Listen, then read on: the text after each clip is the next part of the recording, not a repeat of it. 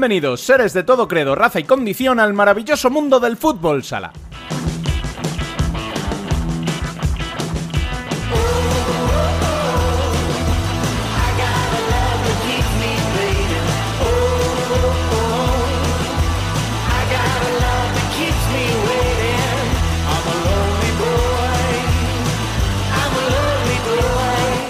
El final de la primera vuelta, un mes en el horizonte en ambas máximas categorías, todos los equipos nos han dado ya bastantes pistas sobre lo que puede estar por venir. Acompáñanos en nuestra búsqueda de certezas por el futsal nacional y a un viaje a tomar café con dátiles a Oriente Medio durante el programa de hoy.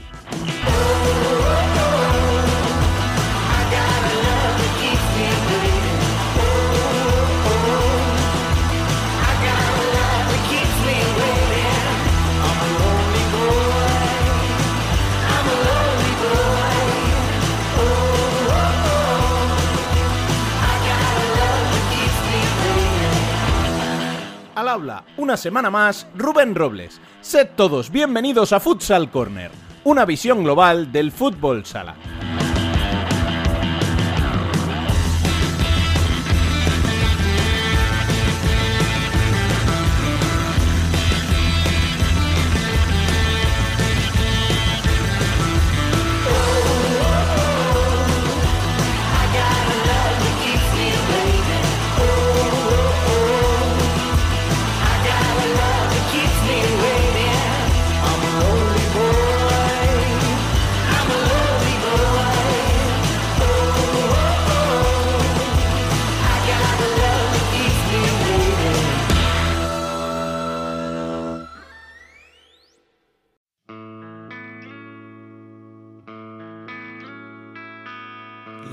Clave está en seguir, no pienses en llegar, camino firme al fin, por donde nunca confías. Las noticias. Tus penas de campeón. Me repetí así, nunca logré escuchar. La primera división masculina sigue su rumbo con Barça encabezando la clasificación seguido de Palma Futsal. Ambos equipos champions siguen al frente merced a las victorias frente a Industrias y Noya respectivamente. Le siguen Cartagena y el quizá no ya tan sorprendente Manzanares. Los primeros tras empatar a domicilio frente a Inter y los segundos tras vencer a Xota en casa. El Pozo y los Navarros precisamente son los que tienen por debajo, ambos equipos perdiendo comba en la clasificación merced a una mala racha de resultados en las últimas semanas. Inter y Peñíscola cierran los puestos de acceso a la Copa de España con los mismos puntos, eso sí, que Córdoba, noveno clasificado. Mi pobre corazón, cámara lenta va, después del turbio nubarrón que viene a crepar. Por abajo, no cambia el colista. Alcira continúa en el último lugar y sigue sin saber lo que es ganar aún. El que sí cambia es el penúltimo puesto, que ahora le pertenece a Betis. Los andaluces caen al descenso tras su derrota frente a Córdoba y merced a la victoria primera del año de Rivera Navarra frente a Valdepeñas, que les hace ascender a la decimotercera posición.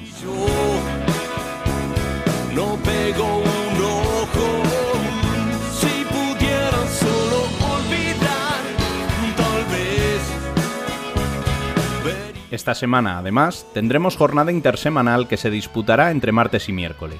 Esta undécima jornada nos traerá duelos tan interesantes como el Barça contra Manzanares, que son primero y cuarto, un Córdoba contra Inter con el octavo puesto en juego, o un siempre caliente El Pozo contra Jaén.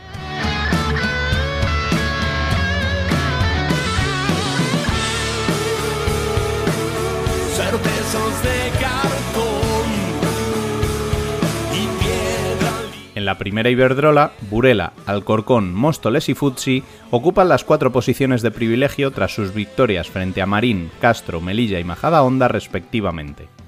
Tanto las melillenses como Roldán ven así reducida a nada su ventaja en puntos frente a equipos como Ourense y Pollo que les alcanzan tras las victorias de este fin de semana. Por abajo todo sigue igual con Leganés, que aún no conoce la victoria, Torcal y Marín en descenso al sucumbir en sus partidos de este fin de semana.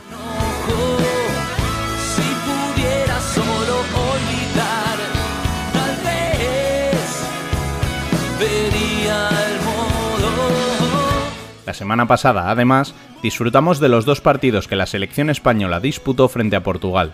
Con 2 a 1 y 2 a 2 como resultados y con una gran imagen tanto en la grada como dentro de la pista, nuestras internacionales suman así dos buenos resultados frente al máximo rival continental y a uno de los máximos rivales a nivel mundial.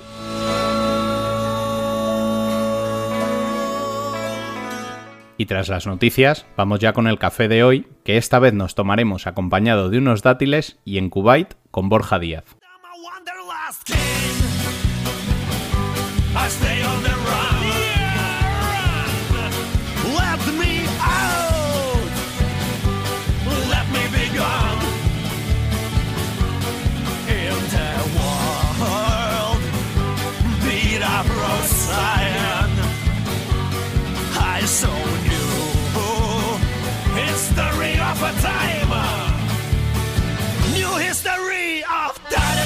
Bueno, pues aquí estamos para charlar. Cuidado que esto, esto es largo y a mí me gusta decirlo todo. Borja Díaz Torres del Molino, jugador del Al Arabi de Kuwait. ¿Qué tal, Borja? Muy buenas.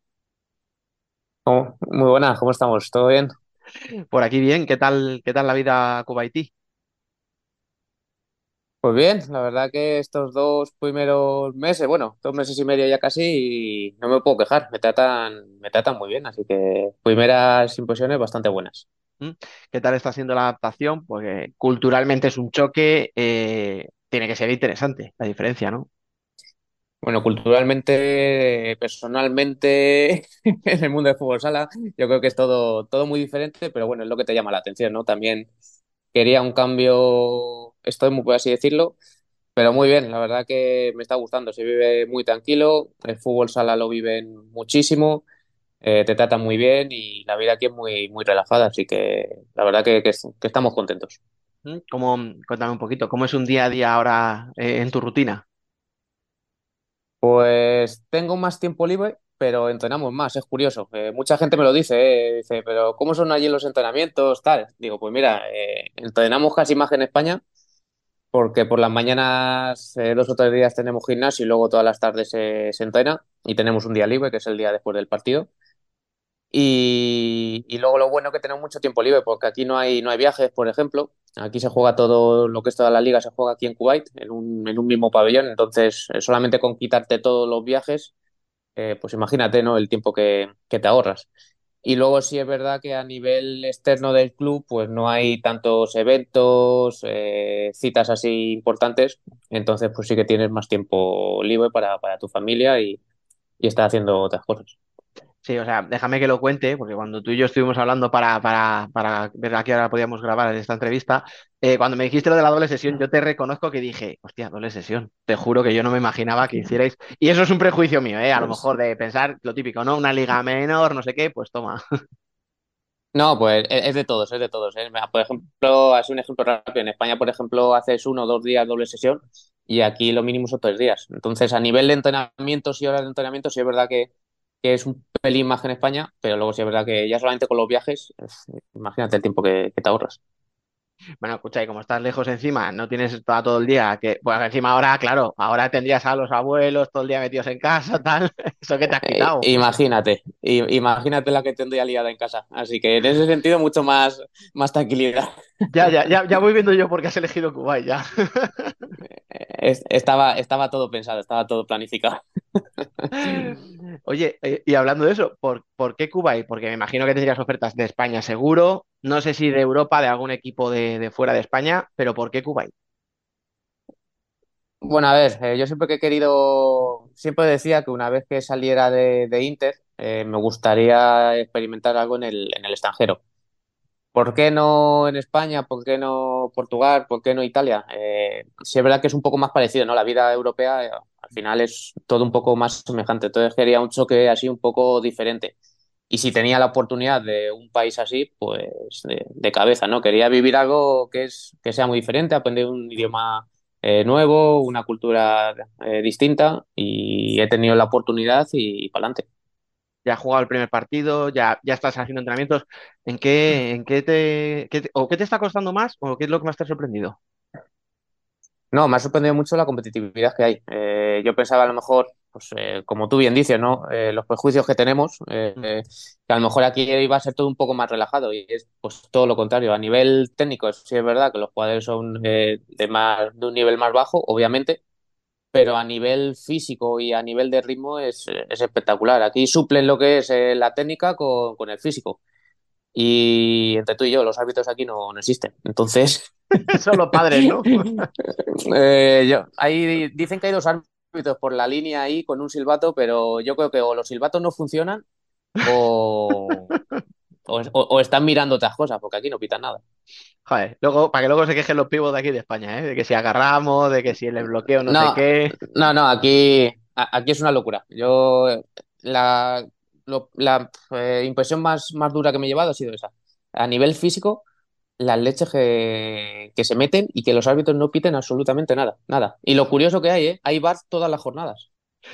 La han utilizado una vez, mira, la han utilizado una vez y encima en mi caso me tocó el otro día que me hicieron una falta y hubo gol y lo pedimos y, lo pitaron, pero me lo pitaron normal porque fue una falta. Pero yo estaba, yo en mi cabeza estaba diciendo, seguro que no lo pitan, seguro que no lo pitan.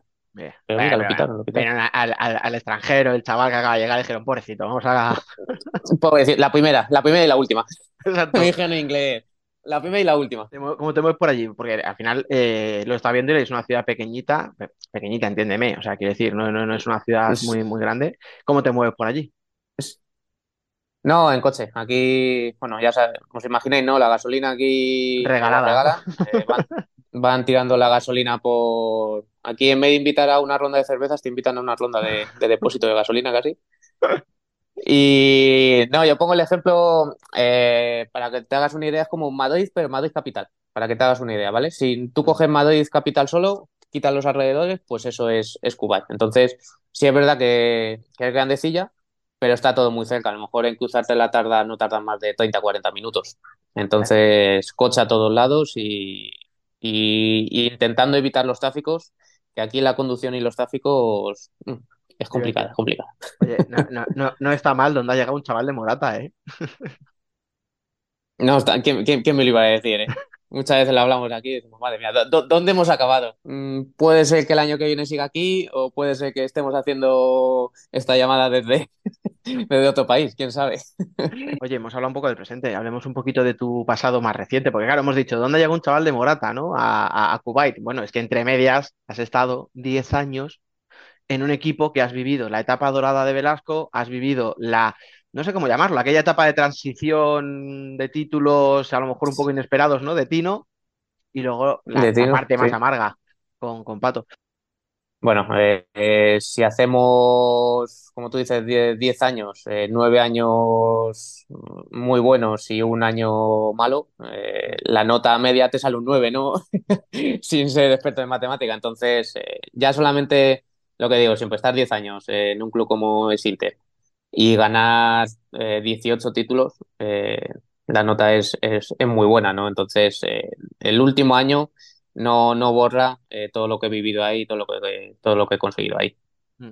Oye, ahora vamos a ir un poquito también a hablar de este último año, ¿no? Que ha sido más complicado, pero hablemos primero, ¿no? Vamos un poquito cronológicamente, ¿no? Tú llegas a Inter después de estar en Caja, Segovia, enemigo acérrimo, ¿no? De, de Inter, muy jovencito, muy jovencito, era, ya te habías llevado, ¿no?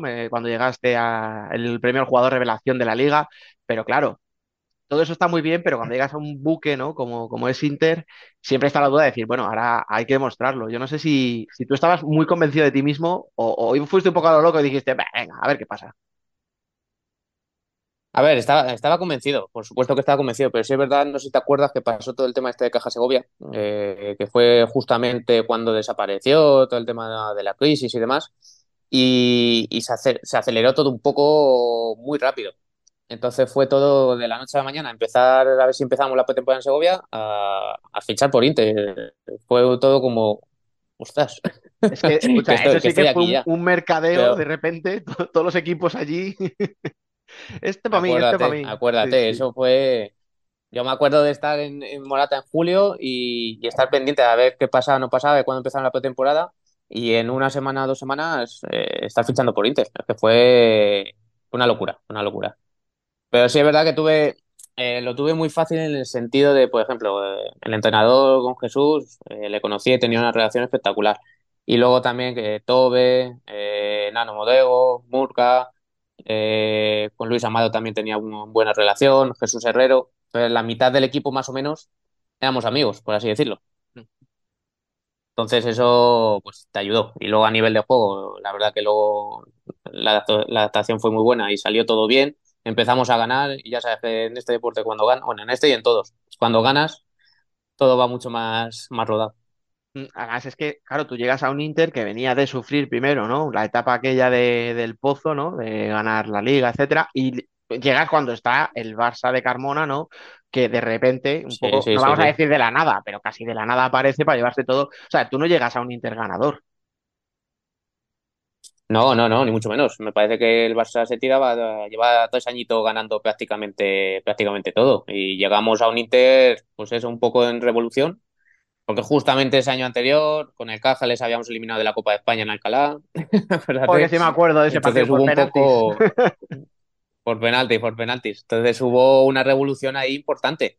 Pero mira, yo creo que esa revolución, pues a mí en ese sentido me, me vino bien. Supimos aprovecharlo y meter ese cambio, que es lo que necesitaba Inter, y empezar a ganar, pues nos ayudó a, a todo lo que vino después. Y nada más, además tú lo tenías fácil porque tú no tenías competencia en tu puesto, ahora zurdos por ese equipo, o sea, estaba Batería, estaba Ribillos, luego te traen a Ricardinho, o sea, tú siempre te lo ponían ¿verdad? Nada, nada, nada. Nada, nada. ¿Quién, quién, quién, son esa gente? ¿Quién son esa gente? Ah, encima fue, fue curioso porque yo llegué, me parece, un, imagínate, un 22 de julio fiché y a los dos o tres días eh, fichan a, a Ricardinho. Digo, bueno, sí, total. ¿Qué, Ah. qué, qué competencia es esa? ¿Qué competencia es esa? Te van a decir, hombre, pero esto no me lo hagáis, coño. Bueno, en ese momento dices, a ver, eh, vas a un Inter y sabes que estar con los mejores, ¿no? Pero te pones a pensar y, y vaya cuatro zurdos teníamos ahí en ese, en ese momento. Había, había competencia dura, pero bueno, mira, eso al final es lo que te lleva a estar a un nivel altísimo y sabías que o estabas así o, o no podías ni, ni estar de, de- de- ni de utillero, por así decirlo. Claro, pero escucha, en ese momento, claro, o sea, tú llegas con Batería siendo una de las estrellas del equipo y, y- y trayéndote a otra estrella como es Ricardinho, que venía, pues, aunque venía de jugar en Japón, pero todos sabíamos que era uno de los mejores jugadores del mundo. Eh, tú en ese momento, sinceramente, piensas, joder, lo que voy a tener que hacer aquí para jugar, o, o me cambio de posición o no juego, ¿qué piensas? Pues mira, en ese momento no, no lo piensas, no lo piensas porque estás con tanta ilusión, con tanta felicidad de haber fichado por un equipo así, que es que te da igual exactamente el decir, es que en mi puesto está esta gente, esta gente y a ver qué hago. Tú estás con la ilusión de, pues, de un niño, que tenía me parece 20 añitos, de decir, estoy en el mejor equipo del mundo, eh, voy a tener la oportunidad de jugar porque sabía que la oportunidad la iba a tener y que dependía de mí. Y por suerte salió bien y oye, eh, no es que jugase 45 minutos pero todos mis minutos los tenía, los aprovechaba bien y, y formaba parte de, de un equipo ganador, que para mí eso con 20 años pues era, era lo máximo. Ahora damos un saltito, ¿no? Pasamos de la etapa de Velasco a la de Tino y, claro, primero hay un cambio de entrenador, lo que ya implica, ¿no? Pues, oye, a- acostumbrarse a lo que Tino te pide, tal, pero luego llega el año de la pandemia famoso, ¿no? Aquellos playoff express Sí. con Ricardo en la grada, sabiendo que Humberto, Gadella, eh, que Ortiz, que todos esos se piraban. Joder, ¿cómo recuerdas ahora en distancia ese playoff por lo raro que fue, por el título, por saber que tantos compañeros se marchan, por ver al que era la gran estrella, ¿no? Allí sentado en la grada sin jugar ni un minuto. Sí, fue, bueno, eh, fue complicado para todos, ¿no? Porque, como bien dices, nos tocó vivir esa, esa etapa, pero sí es verdad que, que con nosotros dentro del vestuario había un rollo muy, muy bueno, eh, siempre lo ha habido. Y sí es verdad que nos, nos juntábamos después de la pandemia y, claro, vienes de una situación tan mala que tienes tantas ganas de jugar y, y lo decíamos, ¿no? Yo me acuerdo de hablar con Ortiz eh, cuando entrenábamos ahí con, con mascarilla, ¿no? Con mascarilla decíamos, pues el playoff después es que son tres partidos y son tres partidos que si ganas, ganas un título. Y luego sí, que, que te da igual que sea el título de la pandemia, que en el currículum te va a aparecer una, una liga liga. más. Y, y nos reíamos diciendo, y, y sabíamos que todos los equipos eh, pues iban a estar igual, entre comillas, de mal que nosotros, porque no vienes de una situación buena. Y como había buen rollo y demás, dijimos, pues venga, vamos a jugar, vamos a divertirnos, que si pierdes no va a pasar nada, porque no va a pasar nada. Y si ganas, pues es una liga más. Y mira, nos pusimos a jugar y, y salió todo de maravilla, quitando esa final que si te recuerdas, un empate con Valdepeña, ¿Cómo, cómo os que- gustaba hacer sufrir a la gente, eh? Joder, yo digo, esto no, no es posible. Digo, ¿cómo gana una liga con un empate? Digo, esto, esto, esto es, esto es más importante que la pandemia casi. Mm, Oye, te voy a preguntar por dos sensaciones. La primera es una sensación de entrada, ¿no? Cuando tú, que llevas muchos años con un mismo grupo, de repente ves que ap- aparecen, pues eso, ¿no? Los Martel, los Saldise, los Cecilio, tíos que vienen con mucha ilusión, pero que cuando tú te vas a cambiar, ¿no? Miras a los lados y dices, coño, esto ya no es lo que era, pero ¿cómo fue ese momento de, de- de- no sé, en el que descubres, ¿no? Que, te han cambiado tus compañeros. Sí, no, a ver, fue un cambio radical. Eh, de cuando yo llegué, por ejemplo, y miraba para un lado para otro y miraba lo que había, a, a cuando nos juntamos este equipo mucho más joven y no de tantos galácticos, por así decirlo, pues eh, el choque fue importante, tanto para vosotros que estáis fuera, como para nosotros, como para los que venían. Eh, era normal. Pero sí es verdad que luego empezamos, eh, cuando empezó el año, empiezas a entrenar y empiezas a ver todo y dices, oye, eh, que esto ha cambiado, pero que todos los que han venido son gente joven, pero que es la gente que viene apretando de, de abajo. Y que si esto lo cuadramos y lo organizamos bien, eh, va a ser complicado ganarnos. Y empiezas, empiezas a ganar, empiezas a ganar, empiezas a coger confianza y dices, ahí va, que este grupo de chavales al final, al final la lía. Y fue así un poco el empezar, empezar, el creértelo, coger buena confianza, el buen rollo que había entre todos, que al final te lo crees y, y mira, tres títulos. Mm, sí, sí, no, no, desde luego no se puede calificar de mala etapa la de Tino, pero eh, se dice que hace falta un cambio, que hace falta darle una vuelta, ¿no? de, de tuerca al estilo Sí. y llega Pato. Y bueno, no, no podemos calificarla de muy buena, ¿no? Esa etapa. No, yo creo ni a nivel personal, ni a nivel de equipo, ni a nivel de, club. Eh, ahora estamos viendo lo que ha pasado hace apenas eh, unas semanas. Y bueno, el deporte pasan estas cosas, pero no ha sido una época, por suerte ha sido corta, ha sido un año y, y pocos meses, pero yo creo que no ha sido buena para nadie, ni para los jugadores que hemos salido, ni para los jugadores que, que han estado con él y han continuado estos pocos meses de esta temporada, ni para el club. Entonces, pues bueno, eh, por suerte, que digo yo, eh, el club ha recapacitado, ha metido un cambio y ojalá pues ahora empieza a, a- volver a salir los resultados. Oye, y de estas tres etapas, vamos a decir, ¿no? Eh, te decía antes, te voy a preguntar primero por las entradas, ¿no? Esos jugadores que llegan. Ahora te voy a preguntar por las salidas. Claro, tú vives la salida de Velasco, con su despedida, su homenaje, etcétera. Vives la de jugadores como Rafa Rato, como Ortiz, como Pola. Yo no sé si tú cuando veas todo eso, te esperabas algo igual contigo o, o- o- querías mejor decir, mira, no voy a pensar en qué va a pasar el día que yo me vaya porque... A ver, incons- inconscientemente lo piensas, porque sabes que, que, en cualquier sitio tienes fecha de caducidad. Yo lo que no me esperaba es que iba a durar 10 años, sinceramente. No, eso no, no está en mi imaginación, porque cada año era o rendías o te echaban. Y, y esa es la exigencia que había en Inter durante toda la vida. Entonces yo no me esperaba que iba a durar tanto, pero bueno, eh, cuando ibas a las despedidas, lo que tú dices, veas a uno a otro, decías, pues cuando me toca a mí, eh, ¿será así mi despedida? ¿No será así? Eh, ¿cuándo será? ¿Cuándo no será? Y mira, llegó el año pasado.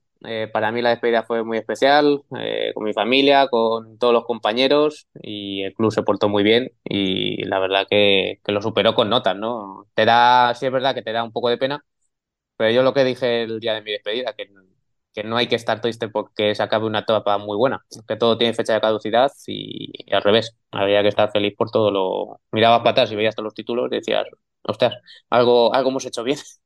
Pues sí, ¿no? De repente cuando miras la vitrina dices, coño, si está llena. Algo, algo, algo hemos hecho bien, así que nada, muy feliz. Yo, toda la etapa de Inter seguramente haya sido la etapa más importante y para mí Inter va a ser mi club de toda la vida y por eso, a pesar de todo, le tengo un cariño especial. Oye, cuando, y cuando sales por la puerta del museo, ¿no? Que dices, ya está, se acabó. En ese momento, ¿qué pesa más? ¿La, la nostalgia de dejarlo o el alivio de decir, bueno, pues este último año ha sido una mierda, pero ya está, se ha acabado? A mí me, me pudo más el alivio, sinceramente. Me pudo más el, el- el alivio. Eh, la nostalgia, si te digo la verdad, no tengo nostalgia triste de decir ya se ha acabado, porque es lo que te digo. Eh, yo he estado feliz de, de lo que he dado para el club, lo que me ha dado a mí, lo que he conseguido. Y en ese momento fue un poco de alivio, porque este último año ha sido, para mí personalmente, ha sido el más, el más duro, porque te sentías en un club en el que ha sido súper importante durante nueve años a, a que te hagan sentir no te voy a decir una mierda, pero a, que, a, ser, a, ser transparente, por así decirlo, porque no contaban contigo para nada. Y encima tú decías, decías, joder, que si, fuese malo, si fuese horrible, digo, no puedo entender, digo, pero es que no contaban contigo por, oye, porque cada entrenador tiene su librillo, pero no contaban contigo porque no le daba la gana. Entonces, cuando sale de ahí dices, uff, alivio, digo, vamos a, vamos a volver a disfrutar de, de, fútbol, fútbol sala porque, porque este año ha sido, fue complicado, fue complicado.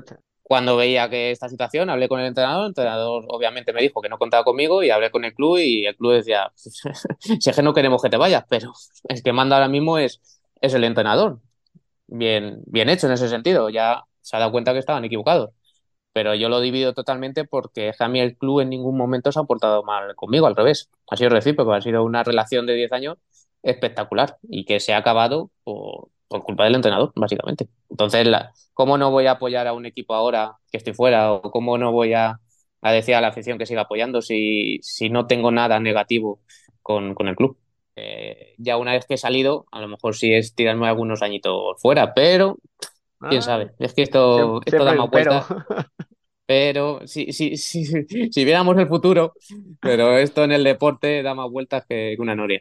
Pues sí, nada, oye, pues no te, no te robo más tiempo. Simplemente te agradezco mucho el rato que has estado por aquí, que me alegro de que te vaya bien, porque al final, pues oye, eh, siempre a la gente a la que, mm, como yo digo, ¿no? O sea, aunque hayamos hablado pocas veces, pero siempre te estoy viendo, te estaba viendo todas las semanas, ¿no? Eh, jugar y al final, joder, pues se, se, coge cariño a gente y yo, oye, pues me alegro mucho de que, de que estés contento, de que la decisión sea buena y de que te vayas sobre todo muy bien allí, claro ha sido, ha sido mucho, mucho tiempo allí vividos y nada, que también se agradece el, hablar un ratito así de, los recuerdos y todo lo vivido y pasa este ratito también, también se agradece. Y más ahora que está fuera, que cuando está fuera valora mucho más estas cosas. Pues nada, muchísimas gracias por pasarte y un abrazo muy grande. Nada, vosotros. Vamos hablando, un abrazo. Chao. aquí conmigo, cinco, están de fiesta. Oye, qué ganas tenía de verte y por fin estoy aquí contigo. Mis cinco sentidos en una fiesta están. El debate.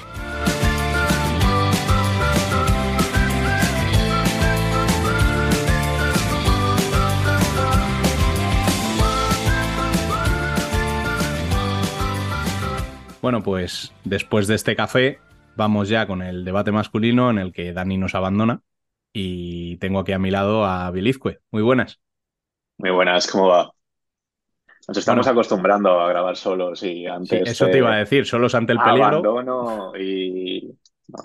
Bueno, nos dejan con las llaves del programa, pues si luego cuando quiere volver no le dejamos entrar, será su problema. No, si el problema no es que le dejemos entrar, es cómo le hemos dejado esto cuando llegue. Él verá. bueno, eh, unos cuantos temas esta semana, pero creo que hay que empezar por Valdepeñas y esa rueda de prensa de, David Ramos tras el partido, quejándose un poco bastante, incluso resoplando en momentos, por la falta de actitud del equipo, ¿no? Sí, o sea, era más. O esa yo creo que también el contraste de, las declaraciones de David Ramos, no recuerdo en qué partido fue, que estalló, pero mm. creo que mm. es antes del partido contra Jaén, si no voy mal. Eh, quedan esas declaraciones pues con mucha testosterona diciendo que él era el puto capitán del barco o algo así, no recuerdo cómo eran las palabras. Sí, que no, que no se iba a tirar del barco, que él iba a seguir ahí y que se sentía capaz de sacarlo adelante. Como muy envalentonado y con mucho, pues dándose golpes en el pecho. Y las de este partido son todo lo contrario. Vemos a un David Ramos que creo que, o no recuerdo haberlo visto nunca así, que era triste, sin ánimo. incluso te diría que se veía pues, a un hombre roto en sus ojos, que ya, pues como casi sin saber qué hacer para dar la vuelta a esta situación.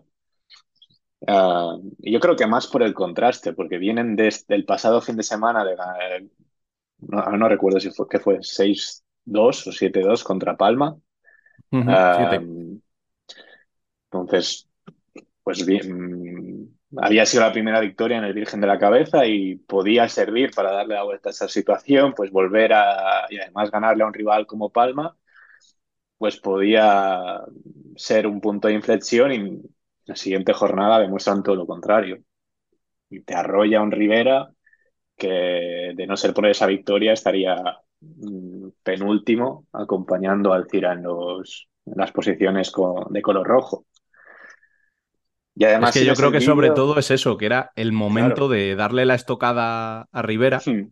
y dar ese salto tú hacia arriba y alejarte de las posiciones de, descenso. Ahora mismo es que te quedas a tres puntos del descenso. Sí, pero yo creo que más el. Eh, o sea, es, que si vemos los vídeos, o sea, los vídeos del. Eh, los vídeos de, los highlights, eh, es suficiente para ver en qué estado está Valdepeñas. Estamos es que no, no se entiende. y a veces no, o casi que empatizas con David Ramos para entender como entrenador cómo tratas de solucionar los errores que ves en tu equipo, que son mm, impropios de un equipo profesional, que ya no sé si podemos entrar en el debate o preguntarnos si le están haciendo la cama, si de verdad este equipo da para lo que da, pero es un choque de realidad después del mercado que, que han firmado. o sea, han traído jugadorazos, claro. jugadorazos a nivel nombre. Pero que a, a principio de año, de hecho, decíamos que eran incluso el equipo ganador del mercado, ¿no? Sí, sí, sí. Entonces. Y por nombre, eso parecía, pero a nivel de equipo no, no se está trasladando. Y además es eso, no, no ves compromiso, no ves la... A ver si, no, si nos vamos a la temporada, creo que era la 2019, sí, la 2019-2020, que la final de Copa de España y la final de Liga, en su primera temporada disputando la Copa de España y disputando los playoffs. El ADN de Valdepeñas era un equipo muy aguerrido, mucho de... Es que igual por ahí está, está la historia. O sea, el Valdepeñas que todos recordamos es un equipo que lo que tiene son jugadores, pues lo que tú dices, mucha lucha, eh, de luchar hasta el último minuto cada balón, y quizá esa no sea la plantilla que tiene ahora. Entonces, no sé si es, eh, porque yo supongo que David Ramos eh, influye en esos fichajes. O sea, no se los dan directamente y le dicen, toma, esta es la plantilla que tú tienes. un entrenador como él, que te ha llevado a donde te ha llevado, que estuvo a punto de meterte en Champions si no llega a ser porque el Barça la gana eh, ese año, tendrás que consultar con él los fichajes y él tendrá voz en esos fichajes. Pero no da la sensación de que sean fichajes para David Ramos. No sé si me explico. O sea, el perfil de jugador que está llegando a Valdepeñas últimamente es un perfil de jugador que no juega a lo que hizo grande a ese Valdepeñas. Sí, es que al final tenemos casi todo lo contrario, porque sí que ese Valdepeñas no tenía mucho nombre, al final la estrella era Kainan. O sea, el jugador más destacado de, de un hombre que, pues sí que cuando lo ficharon em, generaba más ilusión, porque al final la mayoría venían de, esa temporada en segunda con ese ascenso. Mm, sí que habían firmado a Chino, pero también no es el chino que conocemos actualmente. Chino venía de firmar con Shota y al final rescinde a mitad de temporada. Eh, eso es en la anterior que lo hace. Un poco, un poco lo mismo que pasa con Catela cuando llega, que llegan los dos el mismo año. Eh, Vienen un poco de vuelta de todo. Jugadores que David Ramos recupera llega un año más tarde. Pero sí, la situación es similar. Que al final no, no llegaban como los fichajes que han llegado este año, que sí que eh, pues ha sido un verano nuevo para Valdepeñas en este sentido, en el que nos ha sorprendido a todos y al resto de equipos que también pujaba por estos jugadores, que a lo mejor ahora tampoco se, se lamentan tanto como en verano después de ver cómo están rindiendo. Mm. Es que eh, el hoy llega de ser prácticamente la estrella de Palma bueno, tampoco eh, tanto, pero sí un jugador importante. Jugador importante en el equipo campeón de Europa. ¿Vale? Eh, yo qué sé, Martel llega de ser, si no me equivoco, el máximo goleador de Inter el año pasado. Y de los pocos que se pueden salvar de ese Inter. no sé.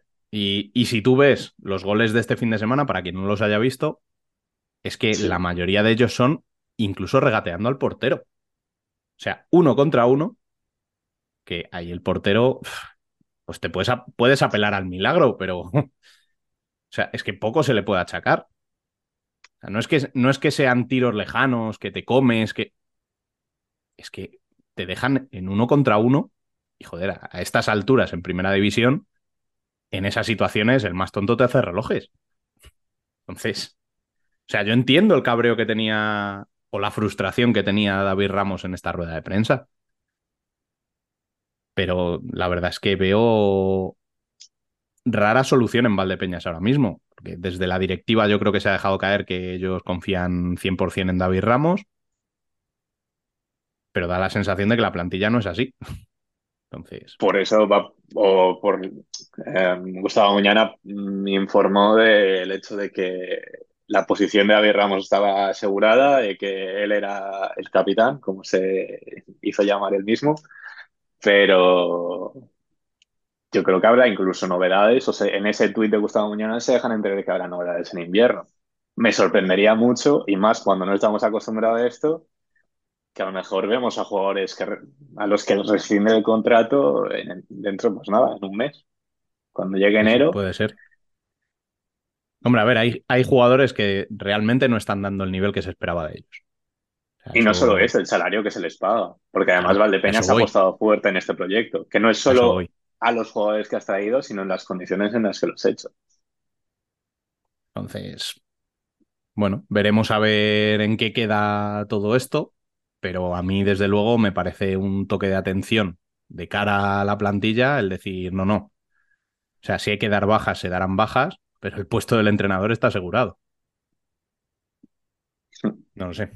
Veremos a ver, porque, porque ya digo que, que, tiene una pinta un poco rara este, este inicio de temporada de Valdepeñas. Da la sensación de que, salvo que la cosa cambie mucho de aquí al final de la primera vuelta, no van a entrar en Copa de España. Mm, me jugaría medio dedo. No me lo voy a jugar entero por si acaso lo pierdo. Pero, pero bueno, la cosa pinta rara. Pinta rara sí. cuanto menos. Por y... decir algo más de este partido y hacemos el cambio si quieres. Um, no solo para en detrimento de Valdepeñas, sino también destacar de, o sea, el, el, partido de Rivera, que se adelanta en el minuto 2, en el minuto 6 le empatan, podrían haberse hundido, porque hay que recordar que este Rivera aún no había ganado un partido en toda la temporada. Y, y no es así. Um, en el mismo minuto en el que empata Valdepeñas se vuelve a Rivera y al final castiga a este Valdepeñas de una manera casi inesperada. Si nos ponemos no, a hecho, pensar. El que parece que... que, se hunde un poco con el, con el 2 a 1 es Valdepeñas. Sí, sí. O sea que. Bueno, victoria de mérito de Rivera, que yo creo que ha llegado en uno de los partidos en los que mmm, quizá nadie lo esperaba, ¿no? Pero, pero bueno, ahí están esos tres puntitos y bien, bien falta, bien recibidos que son, porque buena falta hacían. Y para hacer el cambio que comentábamos, si hablábamos antes de los fichajes de Rivera, durante este verano también se utilizó un poco para atizar al pozo y cómo dejaba marchar algunos de sus nombres más, no sé cómo decirlo, más propios de su cantera, que mm. son jugadores que se han criado en, pues pasando por casi todas las eh, plantillas, por, sí, por todos los equipos de, del Pozo. Y, y, la gente se estira los pelos diciendo cómo les dejan marchar, se han perdido la identidad, pues se está viendo que tampoco están mostrando esa, ese factor diferencial, ese plus que se les supone, tampoco lo están demostrando aquí. No lo demostraban en, en el Pozo, ahora tampoco lo están demostrando en Valdepeñas. Sí que Fernando este partido no lo jugó porque vuelve a estar eh, con molestias o con lesión, pero este también era un problema que arrastraba en el pozo. Entonces vemos que no solo era algo que hacía mal el pozo y que va incluso un poco más allá. Y si quieres ahora hablamos del pozo. Pues venga, vamos a ello. Eh, un pozo que empata en casa con Peñíscola. Un Peñíscola que venía de dos derrotas consecutivas. Parecía que el Pozo había salido un poco del bache en el que estaba metido, pero no sé cómo analizar este empate realmente. Yo creo que podemos hacer un poco como lo de Valdepeñas, asistiendo a la rueda de prensa de, Javier Rodríguez, en la que pues, mm, se le escapaban las palabras, incluso las malsonantes, en, en rueda de prensa hablando de, de- del fallo garrafal en los últimos minutos, en los que iban ganando 4-2, en el 36 Quintela anota el 4-3 y en el 40, cuando faltaban segundos, eh, Marlon comete la sexta falta, segunda amarilla, expulsión y lanzamiento de 10 metros para Aicardo, que, que no falla y empata el partido. Creo que quedaban 19 partidos, 19 segundos cuando, cuando se tira el doble. Así que son cosas que no...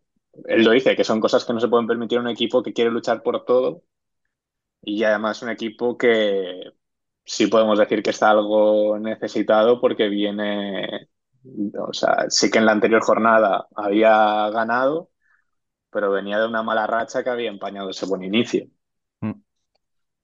Yo aquí el problema más grave que veo es que empiezo a ver un patrón en los equipos de Javi. Y es que esos empates en los últimos minutos, incluso derrotas en los últimos minutos, ya le pasaban cuando estaba en Industrias. Sí. Entonces, algo hay ahí. De hecho, eh, no sé si los dos goles son con, Pe- eh, con Peñíscola así, jugando de 5. O sea, la falta viene en, en el juego de 5, la del, la del doble penalti, y el gol anterior ya es jugando el pozo en defensa de 5. Entonces, da la sensación de que esas situaciones eh, no acaban de tenerlas bien entrenadas los equipos de Javi. No sé si es percepción mía, si es casualidad, que puede ser, que sea casualidad de, de este partido, ¿no? Pero, joder, es que o sea, Es algo que se recuerdo, repite mucho. recuerdo ese, hecho, esa semifinal pierden. de Copa del Rey. Sí. O sea, siento, siento traértelo de nuevo a la cabeza, Sergi, pero es lo que hay. En el que pierdes la clasificación para la final eh, en los últimos segundos con, Sí. con un equipo jugándote de 5. Entonces, no sé si es que, mm, ya digo, es una, es una cosa que se repite y que Hay muchas. El año pasado casi les pasa lo mismo en la Copa de España contra Jimby. Entonces, no sé si es que, ya digo, no, no acaban de, de encontrar la solución, o Javi no acaba de encontrar la solución para, para corregir esos errores, o es simplemente una falta de actitud en sus equipos en los últimos segundos. Pero. Pero es para hacérselo ver, desde luego. Yo por repetir el, el ejercicio que he hecho antes con eh, destacando al otro, destacando a Rivera, ahora creo que también hay que destacar a Peñíscola, ujú, que además jugó entre semana contra Palma y estuvo a punto, gana Palma, pero estuvo a punto de empatar, incluso de ganar Peñíscola. Estuvo, si no voy mal, eh, dos veces por delante de Peñíscola. Mm, en los últimos cinco partidos solo tiene una victoria, sigue en posiciones de playoff y podemos decir que es una de las sorpresas.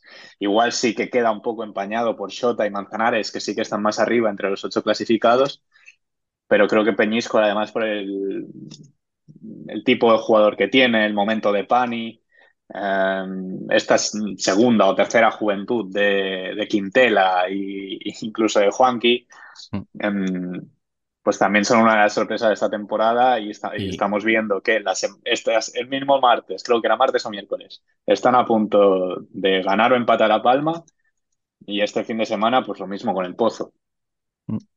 Y que no podemos olvidarnos que es un recién ascendido al fin y al cabo. Sí, sí. Que ya nos Eh, estamos acostumbrando a que, los, que el ascenso casi te coloca entre las ocho posiciones, entre el año pasado con Noya, este con Peñíscola.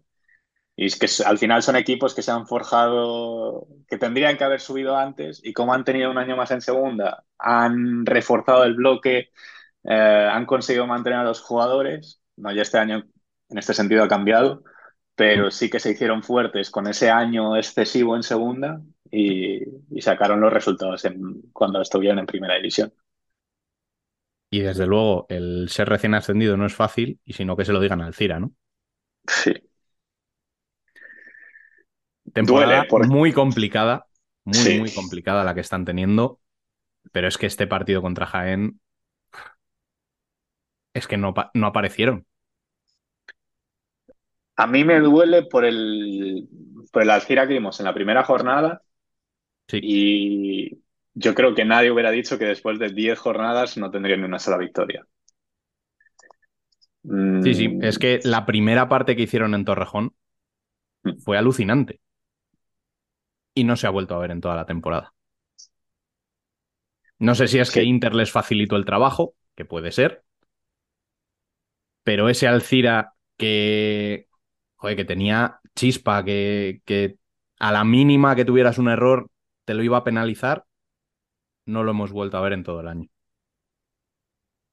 Y es una pena, porque realmente da la sensación de que se está cayendo el equipo, de que no acaban de encontrar sensaciones y que cuando quieran encontrarlas, igual ya es muy tarde. Y bueno, pues, pues ya digo, en este partido, si, si hubieran ido con un 9, un 10-0, pues quizá no le habría extrañado a nadie, porque Fede es que, o sea, Fede, mm, Fabi, no, sí, Fede, perdón, eh, saca alguna de mérito. Jaén tiene más de un tiro al palo. Y aún así te llevas seis. Entonces. Pero vemos uno ya distinto. Hasta el. Tuvo muy buenos minutos. Eh, nada más arranca el partido. Pero en cuanto cae el 2-0 de Jaén, no, no dan. O sea, se van del partido. O sea, no sé mm. si ya es como más sensación de. Eh, y más ahora que en este noviembre hay multitud de partidos, también la Copa del Rey. Mm, pues no sé si incluso aflojan o optimizan recursos. Pero, y además si vemos marcadores de estas diez primeras jornadas, han tenido varios partidos mm, en los que han perdido por la mínima. hablábamos del partido contra Inter. y el contra Valdepeñas también. Valdepeñas también por la mínima y en el último segundo gana Valdepeñas. Uh, con Noya por la mínima, Peñisco la empatan y el Pozo otra vez por la mínima. Y sí que sorprende este 6-0 porque tiene que ser el más abultado que han sufrido hasta ahora. Hmm.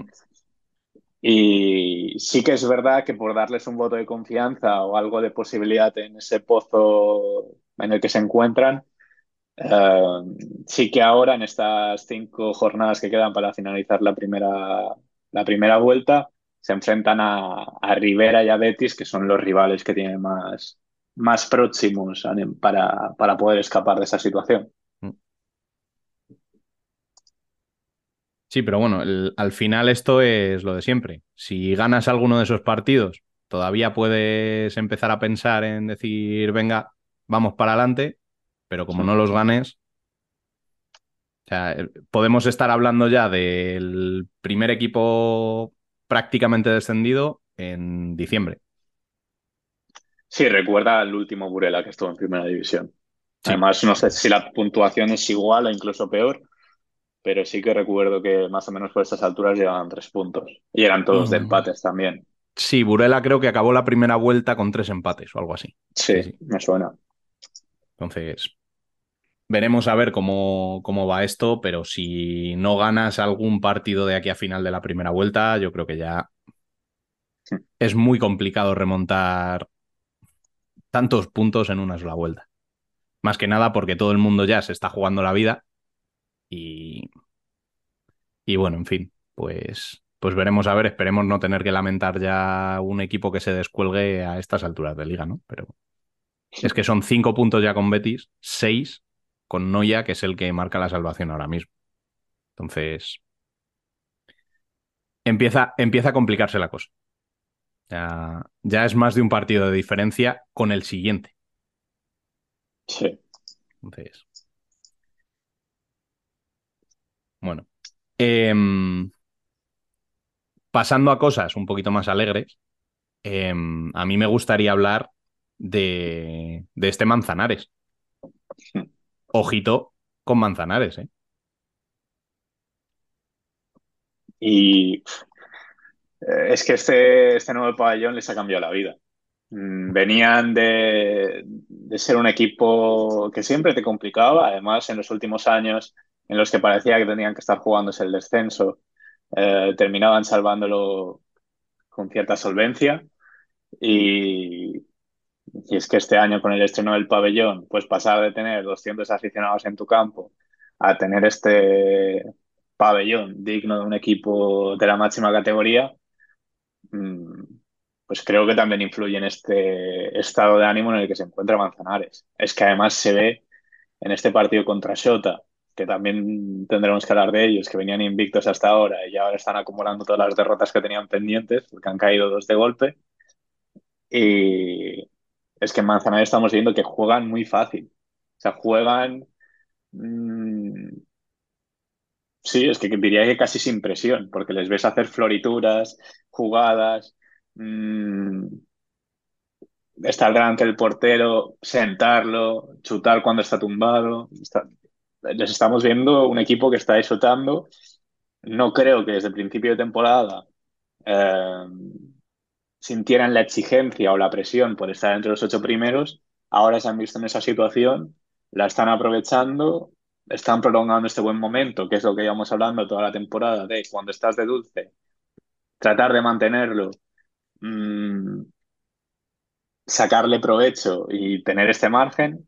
Sí que luego veremos hasta dónde llega este margen, porque también de lo que podemos hablar es de la apretada que está de clasificación, porque de Palma, que es segundo, a Barça hay siete puntos y del noveno a Palma hay seis puntos y Palma tiene un partido más. Entonces vemos que sí que Barça está lejos, pero que entre los ocho, entre los eh, entre el segundo y y el octavo no hay prácticamente diferencia. Entonces, mmm, no podemos celebrar clasificaciones de Copa con cierta anticipación, pero yo creo que este Manzanares tiene estará en la Copa de España de Cartagena. A ver, es que ahora mismo, si el partido aplazado lo hubieran jugado todos a la vez. ¿vale? Teniendo en cuenta que el partido de Manzanares esa jornada es contra el Cira, Sí. podríamos estar hablando del segundo en liga. Sí. Es que estamos hablando de un Manzanares que está rindiendo a ese nivel. Sí, sí, pero es que no es solo la puntuación y los números. mm, pero, Sí, o sí, sea, es es la nivel de sensaciones, además. Sí, sí. sí, sí, sí. Entonces, bueno, pues oye, me, me congratula eh, que se sumen equipos a, a esta lucha, porque al final lo que van a hacer es apretar todo más. O sea, yo no, no me gusta ver equipos que se descuelgan en la jornada 3. O sea, cuanto, No, o sea, cuanto más nivel haya y más equipos hayan capaces de hacerle frente a los otros, pues más bonita va a ser la competición. Y yo creo que eso es lo que está marcando este año. Y eso no lo tiene ninguna liga. Claro, Pues encima esta semana te puede, te puede poner en problemas, vayas donde vayas, ¿no? Leíamos a Joao Thiago, que es el analista y entrenador de eh, portugués, y hablaba de que este año no está siguiendo la, la máxima categoría portuguesa, que siempre hablábamos o la ponemos incluso en un pedestal, por eso realmente solo por los derbis entre Benfica y Sporting, porque es que el resto no es competitivo. Sabes que en la final tendrás Benfica y Sporting, como mucho Braga puede dar la sorpresa o puede estar ahí intentándose colar, pero no hay alternativa. En una liga, ¿eh? No hablo Mm. ya luego de playoffs. Pero una liga regular tiene que ser aburridísimo, eso, en el que no hay sorpresas y cuando hay sorpresas mmm, casi significa la, el despido del entrenador, porque es, es, eh, es una liga tan fragmentada a nivel, hay una brecha a nivel de, de potencial que no, no, no invita a ser seguida para seguir jornada a jornada que sucede. En esta liga en la que nos toca disfrutar este año en España, tenemos todo lo contrario. La semana pasada con Miki hablábamos de Palma diciendo, podíamos empezar a hablar de alguna, de algún tipo de crisis después de dos derrotas consecutivas, la última contra Valdepeñas con ese 7-2. eh, dos jornadas después, porque justamente esta semana también han jugado el martes. Palma el segundo, ha pasado por encima de Cartagena, porque Cartagena también tuvo un partido anticipado. Entonces vemos que las cosas cambian muchísimo y más en este mes de noviembre y principio de diciembre, creo que es en la segunda, sí, creo que es ahí cuando se cierra la, Copa de España, um, que tenemos partido entre semanas sí o sí, o es Liga o es Copa, o es Copa del Rey, pues esta cosa irá cambiando, o sea, esta clasificación irá cambiando más y, más fácilmente. Entonces, mm, es difícil hacer porras. Eh, Barça será el primer clasificado de la Copa de España, sí o sí, esa ventaja que tiene. Eh, incluso, sí, incluso con, que creo que hay que destacarlo por, por la plaga de lesiones que está teniendo, que cuando se recupera uno se te lesiona otro. Y es que es la carga de partidos que, que toca pues, a un equipo que juega Mm, casi todas las competiciones. Y luego del resto, que están todos comprimidos, hay ocho equipos, no mentira, nueve, no, ocho equipos eh, en una franja de seis puntos. Pues esto es lo que tenemos. Mm. Sí, y parece que incluso, eh, bueno, pues a principio de temporada hablábamos que quizá los ocho de la Copa estaban muy claros. Yo ahora mismo no lo tengo nada claro, ¿eh? Puede haber 11 candidatos para los ocho puestos. o sea, hay alguno que, que, sí que es muy probable que esté. Pero hasta Industrias, porque hmm. Valdepeñas da la sensación, o sea, ya digo, por sensaciones, no parece que lo vaya a luchar, pero este Industrias, ahora mismo, y viendo el partido que hizo el otro día contra el Barça, lo puede luchar perfectamente. Pero incluso no descartaría a Valdepeñas, porque encima tiene un enfrentamiento contra Inter que puede ser directo en ese sentido. Y es que puede pasar de todo. Y mm. en estas cinco jornadas. Y encima, a ver cómo juegan estos equipos cuando ahora La ya. presión. Ya, solo, ya solo quedan cinco partidos. Y lo que decimos, que se van a jugar en tres semanas, ¿cómo afrontas toda esa situación? Que ya no es solo el rendimiento deportivo, sino a ver cómo, Em, te sobrepones a, esa, a, ese plus de dificultad. Eh, hablamos un poquito del derby, ¿no? Sí, además partidazo. Por eso digo, o sea, yo creo que, que ha sido uno de los partidos de la jornada. Eh, Industria se pone por delante. Al final el Barça acaba dándole la vuelta al, al partido, aprovechando el juego de cinco de Industrias. Qué, listo es Adolfo, ¿eh? Pero ya no solo aprovechando el juego de, juego de cinco, porque es que esta semana, eh, creo que jugaron ellos el martes también, la jornada adelantada por la ronda de élite, vuelven a ganar en el último minuto, en el, último minuto contra Cartagena. Que estamos viendo a este Barça que ante pues, esta plaga de lesiones que estamos comentando, eh, esta carga de partidos pues inhumana, que por mucho que tengas la mejor plantilla del mundo, los mejores jugadores y todo lo que quieras, eso no hay nadie que lo aguante.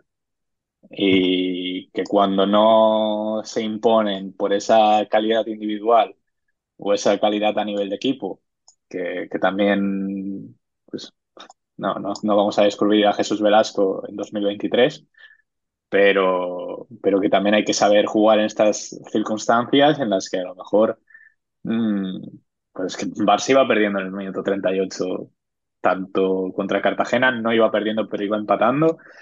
Y, este fin de semana con Industria se iba perdiendo. Entonces hay que tener esa mentalidad, esa eh, capacidad para hacer ese esfuerzo extra y, marcar las diferencias y conseguir llevarte otra victoria. Es que es el único equipo que estamos viendo que es capaz de conseguir más de tres victorias consecutivas. A ver, yo. Por eso tiene. Por eso tiene este Barça, de este Barça poco más se puede decir. O sea, yo creo que, a ver, por plantilla, aún teniendo en cuenta las bajas, yo creo que todos esperábamos más o menos esto. Pero, es muy meritorio el, estarlo haciendo con las bajas que tienes. Es que no son jugadores cualquiera. O sea, es que, mm, vamos a ver, se te lesiona eh, Ferrao, se te lesiona Alex, que es al que traes para sustituir a Ferrao. Pero es que luego, aparte, tienes lesiones mm, de quizá menos duración en jugadores que son muy importantes para el equipo. Entonces, bueno, pues mm, así de primeras, pues, estás jugando con Didac como único portero. O sea, el siguiente portero que tienes ya es, un portero del filial, porque el segundo portero de tu plantilla está lesionado también. Eh, Didac no va a tener descanso. Y tampoco es que sea un portero al uso que digas, bueno, está bajo palos y tampoco se desgasta. No, no, es que Didac sale con el pie, es capaz de. Bueno, pues se desgasta algo más. Parece que no, pero. Y además, Velasco en liga regular suele ir alternando. Sí que luego cuando llegan las fases finales lo suele jugar todo Didac, pero durante la temporada le suele ir dando, no sé si es descanso o para tener a los dos porteros activados por, pues por lo que sea, pero ahora no, no está siendo así. Bueno, y hablando de Velasco y hablando de declaraciones, habrá que comentar las declaraciones de Velasco también esta semana, ¿no? Porque ha sido una semana jugosita en tema de declaraciones de entrenadores. Y además eh, el quinteto que siempre consigue sacar jugo a, las ruedas de prensa de Velasco, eh, fueron ellos los que sacaron lo de, o los que provocaron esas declaraciones de Catela, que al final han conseguido un Catela que nunca antes habíamos visto. Y, esta semana salía el rumor de, bueno, el rumor, la información de, de que André Coelho, que para mí, a mí me gusta como jugador y creo que en Barça ha rendido mm, de una forma decente y notable. Eh, pero sí que parece que nunca ha terminado de ser el cierre que se esperaba, un cierre jerárquico que fuera más líder. Y, y, es que da la sensación de que con la llegada de Antonio ese puesto ya está ocupado. Incluso de Eric, te diría.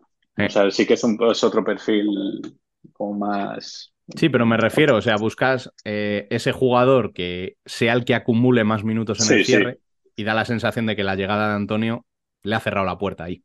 Entonces, claro. Y además, pues, o sea, eso se une, em, aunque creo que es más económico que deportivo. Mm, pues, Barça de momento sabemos, o la información que sabemos hasta ahora es que no, no le ha ofrecido renovación y que los que se están peleando por él eh, son Sussex, Benfica y, Sporting. Aunque mi sensación es que irá a Sporting porque Benfica tiene una posición del cierre bastante solventada para los próximos años. Y sí que Sporting, precisamente por el fichaje de Eric, ha quedado un poco cojo en ese sentido, aunque Eric no sea un cierre como tal pero sí que mm, André puede ser eh, lo más parecido a Eric que hay ahora mismo en el mercado, que pueda ser algo em, que pueda devolverles un poco de esa, no sé si grandeza, un poco de, plus en los momentos importantes. Sí, sí, pero no me regatees. y las otras declaraciones. pero... Eh, pues sí, las de todo apunta o parece indicar que cuando finalice el contrato de Fede Vidal, ya no recuerdo que era junio de 2024, si no voy mal, hablo de memoria. Creo que sí. Eh, pues Jesús Velasco va a tomar las riendas de, la selección. Sabemos que estuvo a punto eh, este verano, se habló incluso de la posibilidad de compaginar el cargo con, con Barça. Mm, Barça se negó, quería esa exclusividad y, bueno, todo apunta que será eh, este verano porque Velasco, bueno, también toreó un poco diciendo que ahora eso no le preocupa, pero, pero bueno, es, es noticia el hecho de que Jesús Velasco no, aún no haya prolongado su contrato con el Barça. Eso te iba a decir, que las declaraciones básicamente vienen a decir cuando le preguntan por el contrato de, de André Coelho, que todavía no sabe qué va a ser de su contrato como para preocuparse de jugadores.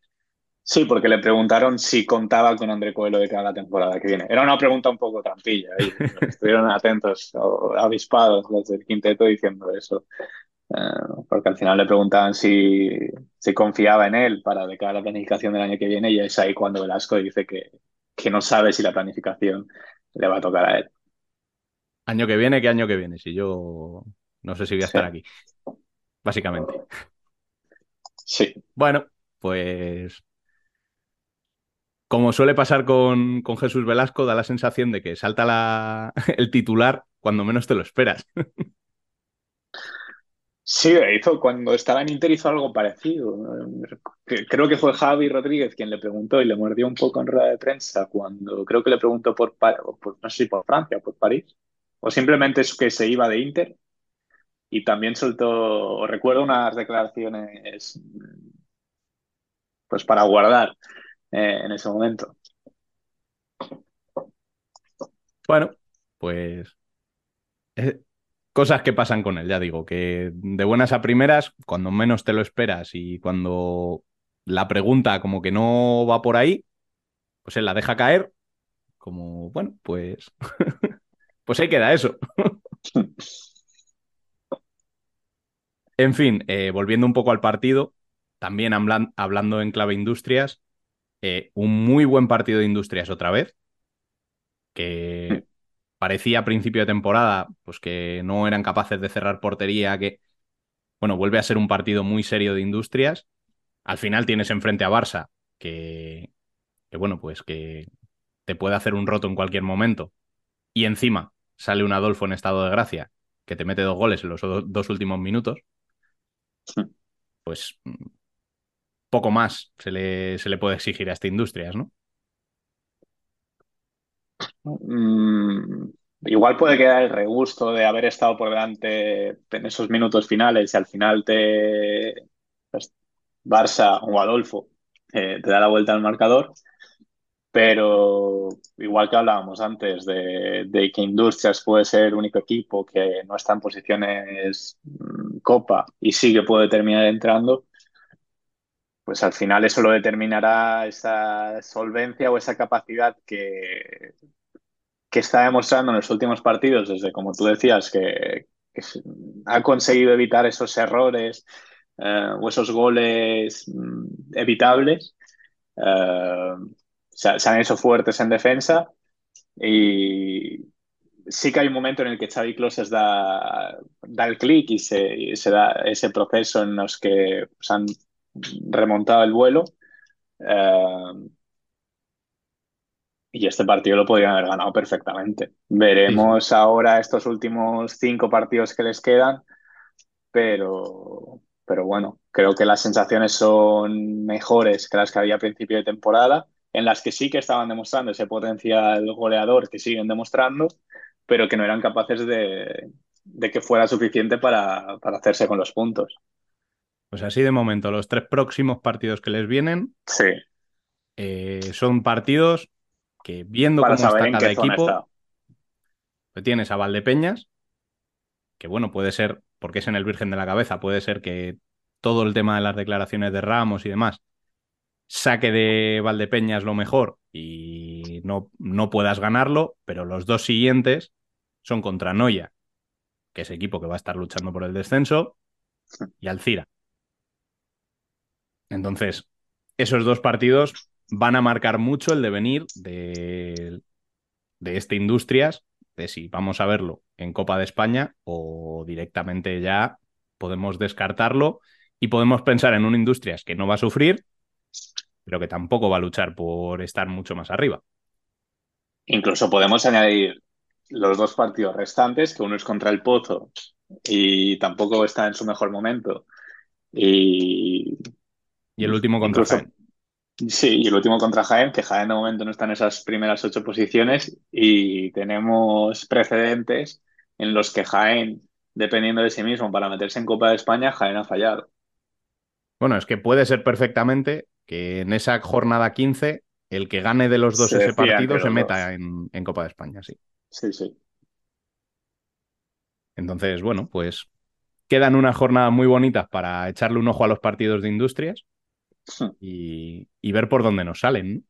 Yo, la verdad es que este año he visto dos industrias muy diferentes y quiero ver hacia dónde rompe de verdad el- la temporada, ¿no? Y mm, hablando de ver hacia dónde rompe, eh, a mí me gustaría hablar un poquito de Inter. Porque tengo muchas dudas de qué es lo que le está pasando a Inter, sobre todo en casa. Una sola victoria contra el colista y remontando un 1-5 al descanso. Biel, ¿tú tienes alguna clave de qué puede ser lo que le esté pasando a Inter en, en los partidos en casa? Si no da voy la mal, de que no consigue. Porque es que en las últimas temporadas, hablo de memoria, ¿eh? no, no tengo los datos delante, pero me suena que, que solía puntuar más fuera de casa que, que en, que en Torrejón.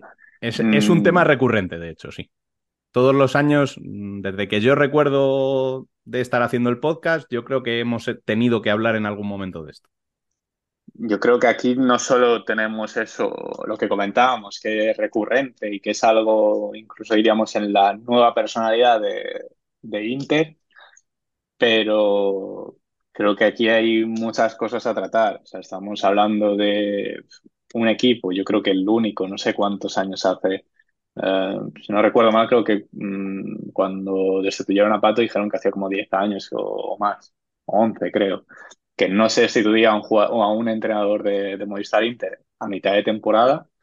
Mm, y creo que Inter aún está mm, digiriendo aquella situación. Eh, entiendo o supongo que los jugadores también se pueden sentir responsables. Es un toque de atención también para ellos. Mm, puede ser una situación similar a la que vivió Valdepeñas y cada club la ha tomado de una manera distinta, una para cargarse al entrenador y otro para mm, hacer fuerte al entrenador y dar el mensaje a los jugadores, pero, pero sí que creo que sea una temporada complicada. Y lo que, igual que antes hablábamos de esos ocho equipos que están en seis puntos, que serán los que se jueguen seguramente la Copa de España, creo que Inter es uno de los que tiene mm, peores papeletas por el hecho de, de estar en esa situación, de ser el séptimo clasificado empatado a puntos con el octavo, que es Peñíscola, que sí que tiene un partido más, eh, que, que- que ya ha jugado la jornada 14 por el adelanto de, de Palma, y, pero creo que será una temporada Y con el noveno, Biel, y con el noveno. Y el siguiente Cierto, partido sí, es sí. contra Córdoba, precisamente. O sea que Entonces, no creo que sea una temporada fácil para ellos y más para ir soportando estas situaciones. Además, vimos que mm, Miki nos dio a entender que, de- o él entendía que Alberto Riquer era más mm, un entrenador más fiel a lo que la gente dentro de Inter quiere para Inter que Pato. Pero no creo que Alberto Riquer sea no creo que hubieran empezado la temporada con Alberto Riquer. Si, por ejemplo, si Pato termina la temporada, Alberto Riquer no sería el entrenador de Inter el año que viene. Entonces, creo que eso también puede afectar. Creo que el hecho de que al final un entrenador que podía ser interino, al final viene el filial, mm, se termine quedando lo que queda de temporada, o veremos hasta dónde aguanta José María García. Pues a ver, ya te lo digo yo. Si Inter no se mete en Copa de España, Riquer no acaba la temporada. Sí, pero ahí es más fácil, porque después de la clasificación para la Copa de España llega enero y tienes esa libertad, entre comillas, o esa ventana para conseguir un entrenador. Mm, Bueno, sí. O sea, en teoría sí, pero a ver, si yo mi duda sigue siendo la misma. ¿Y a quién traes? no, no, sí. Es Sería que gracioso la, volver a traer la a duda Pérez. cuando, de- cuando despidieron a Pato sigue siendo la misma ahora mismo. Vale, Ya, pero te cargas a Riquer porque no funciona. ¿Pero a quién pones? Pero entiendo que ahora sí que han podido planificar de cara a la temporada que viene, o planifican en base a Alberto Riquer de cara a la temporada que viene. O sea, entiendo que a lo mejor con algún entrenador ya han podido hablar de cara a la, a la próxima temporada. Ya, vale, Pero pero, si estamos hablas, con, hablando- hablas con otro entrenador y de repente llega Riquer y te gana Copa de España y Liga. ¿Y qué haces? Claro, es que la situación en la que se ha metido Inter es muy complicada ahora mismo. Porque tú tampoco puedes planificar la temporada que viene con otro entrenador hasta que no veas dónde rompe Riquer. Porque el problema es que Riquer ahora mismo es un melón sin abrir. Igual lo abres y sale Pepino y dices, me lo tengo que cargar, que lo abres y sale un entrenadorazo. Y de buenas a primeras Inter empieza a jugar como Los Ángeles y de buenas a primeras Inter empieza a ganar. ¿Y qué haces? Entonces. No, es que es complicado, ya no solo a nivel de entrenador. La plantilla que se ha confeccionado es una plantilla pato. O sea, son jugadores que seguramente en su vida, o sea, no para meterse con ellos ni para faltarle al respeto, pero son jugadores que no, mm, que un Inter con otro entrenador no hubiera fichado. Entonces, como se encargó la dirección deportiva o la planificación deportiva a Pato, o en el que él lleva la voz cantante, se han traído jugadores de su cuerda y ahora está sin pato con otro entrenador que no sabe si te va a durar mm, dos meses, mm, termina la temporada o si incluso lo renuevo para la que viene. Si el tema Biel es que ni la plantilla estaba hecha para Pato, porque sí, había jugadores que Pato pidió y había jugadores que le trajeron. Yo estoy seguro de que él eh, no pide que se le traiga Fitz, él no pide que se le traiga Lazarevic. Él no pide. ¿Vale? O sea, hay varios jugadores que no son para nada el perfil de jugador que busca Pato. Para nada. Pero también han solventado la papeleta muchas veces, porque sin Fitz. Sí, claro, claro, claro. Vamos a ver, es igual que ese no tipo de jugadores. La temporada. No, no. Eh, este tipo de jugadores, sabes que te van a decidir partidos. Y que tienes que jugar para que ese jugador luzca, porque si ese jugador luce, te va a ir bien. El problema es que yo creo que Pato eh, se quedó a caballo entre su estilo y jugar para este tipo de jugadores. Y bueno, pues al final el híbrido de plantilla que se ha quedado es una plantilla rara, hasta cierto punto. Porque ni está hecha buscando jugadores del perfil que solía traer Inter, ni está hecha buscando el perfil de jugadores que buscaba Pato. O sea, yo creo que ahí la, planificación deportiva ni apostó por una cosa ni apostó por la otra. Porque tú podías haberle cogido a Pato y haberle dicho, mira, los jugadores que te voy a dar son estos. Y si quieres jugar a lo tuyo, hazlo, pero con estos. Pero no, a Pato se le dice, no, ficha lo que quieras. Y Pato coge y dice, este, este y este fuera, y tú, tú y tú venid para acá. Y a eso coges y dices, vale, pero a esa plantilla que tú acabas de hacer le vas a meter esta pieza y esta otra. Al final ha sido una cosa un poco rara que, ha acabado en lo que ha acabado. Mm, ¿Hacia dónde va a romper? Pues depende muy mucho de cómo encaje Riquer en el vestuario y lo que consiga sacar de lo que hay. Porque yo creo que en invierno tampoco vas a poder hacer mucho más yo creo que los esfuerzos a base de cláusulas y demás ya se han hecho, los que se podían hacer. Veremos a ver cómo sale todo.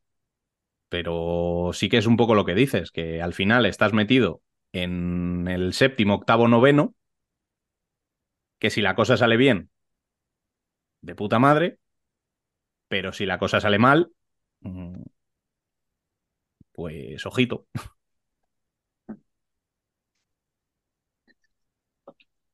Pero bueno, veremos. veremos. Sí. No, o sea, al final, si al final es necesario un tercer entrenador esta temporada, yo creo que las consecuencias tienen que ir más allá. O sea, y es algo que en otras temporadas sí que hemos hablado del pozo, pero creo que en Inter la situación es más grave porque se lleva arrastrando de muchos años. Probablemente sea el equipo eh, que está en la zona o que se presupone que debería estar en la zona alta que más entrenadores han pasado por ahí.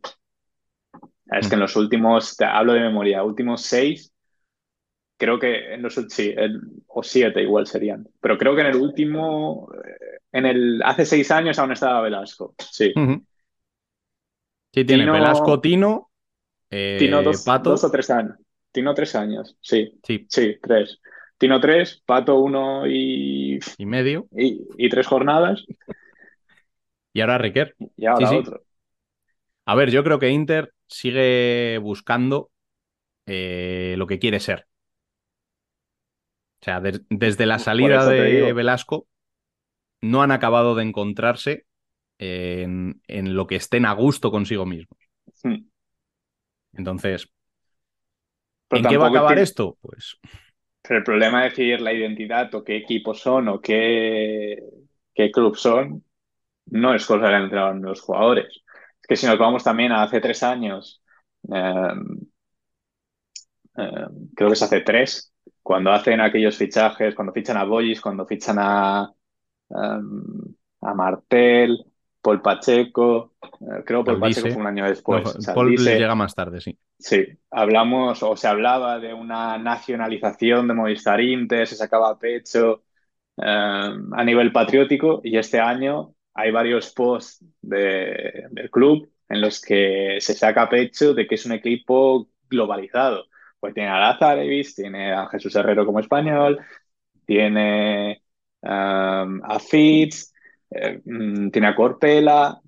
Entonces, si a nivel comunicación o a nivel identidad de club tampoco sabes si fardar por tener a muchos jugadores españoles o fardar por tener a jugadores de muchos países, eh, es un poco la, la crisis que sufre em, Inter, que ya no es solo deportiva, sino también de identidad.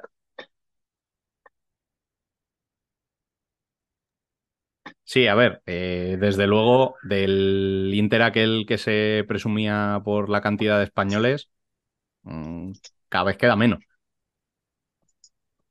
O sea, ese, ese famoso año de transición que, que tan famoso hizo Saldise, pues es que realmente fue un año muy exitoso, pero, o sea, trajo, trajo consecuencias hasta el punto de que al final no fue ese el año de transición, sino que llevan siendo años de transición desde entonces. Sí. Entonces, pues eso, lo dicho, a ver hasta dónde, hasta dónde puede llegar este Inter, eh, hasta dónde es capaz de llevarlo Alberto Riquer también, porque habrá que verlo como entrenador y decidir si este es el entrenador que, que se quiere a futuro de Inter y si no, cuanto antes, pues pensar quién va a ser el relevo. Pero me parece, ya digo, una situación complicada eh, en la que, en la que se han metido. mm, No sé si por no tener paciencia, no sé si porque los resultados no acompañaban y no había confianza ninguna, no sé si. No lo sé.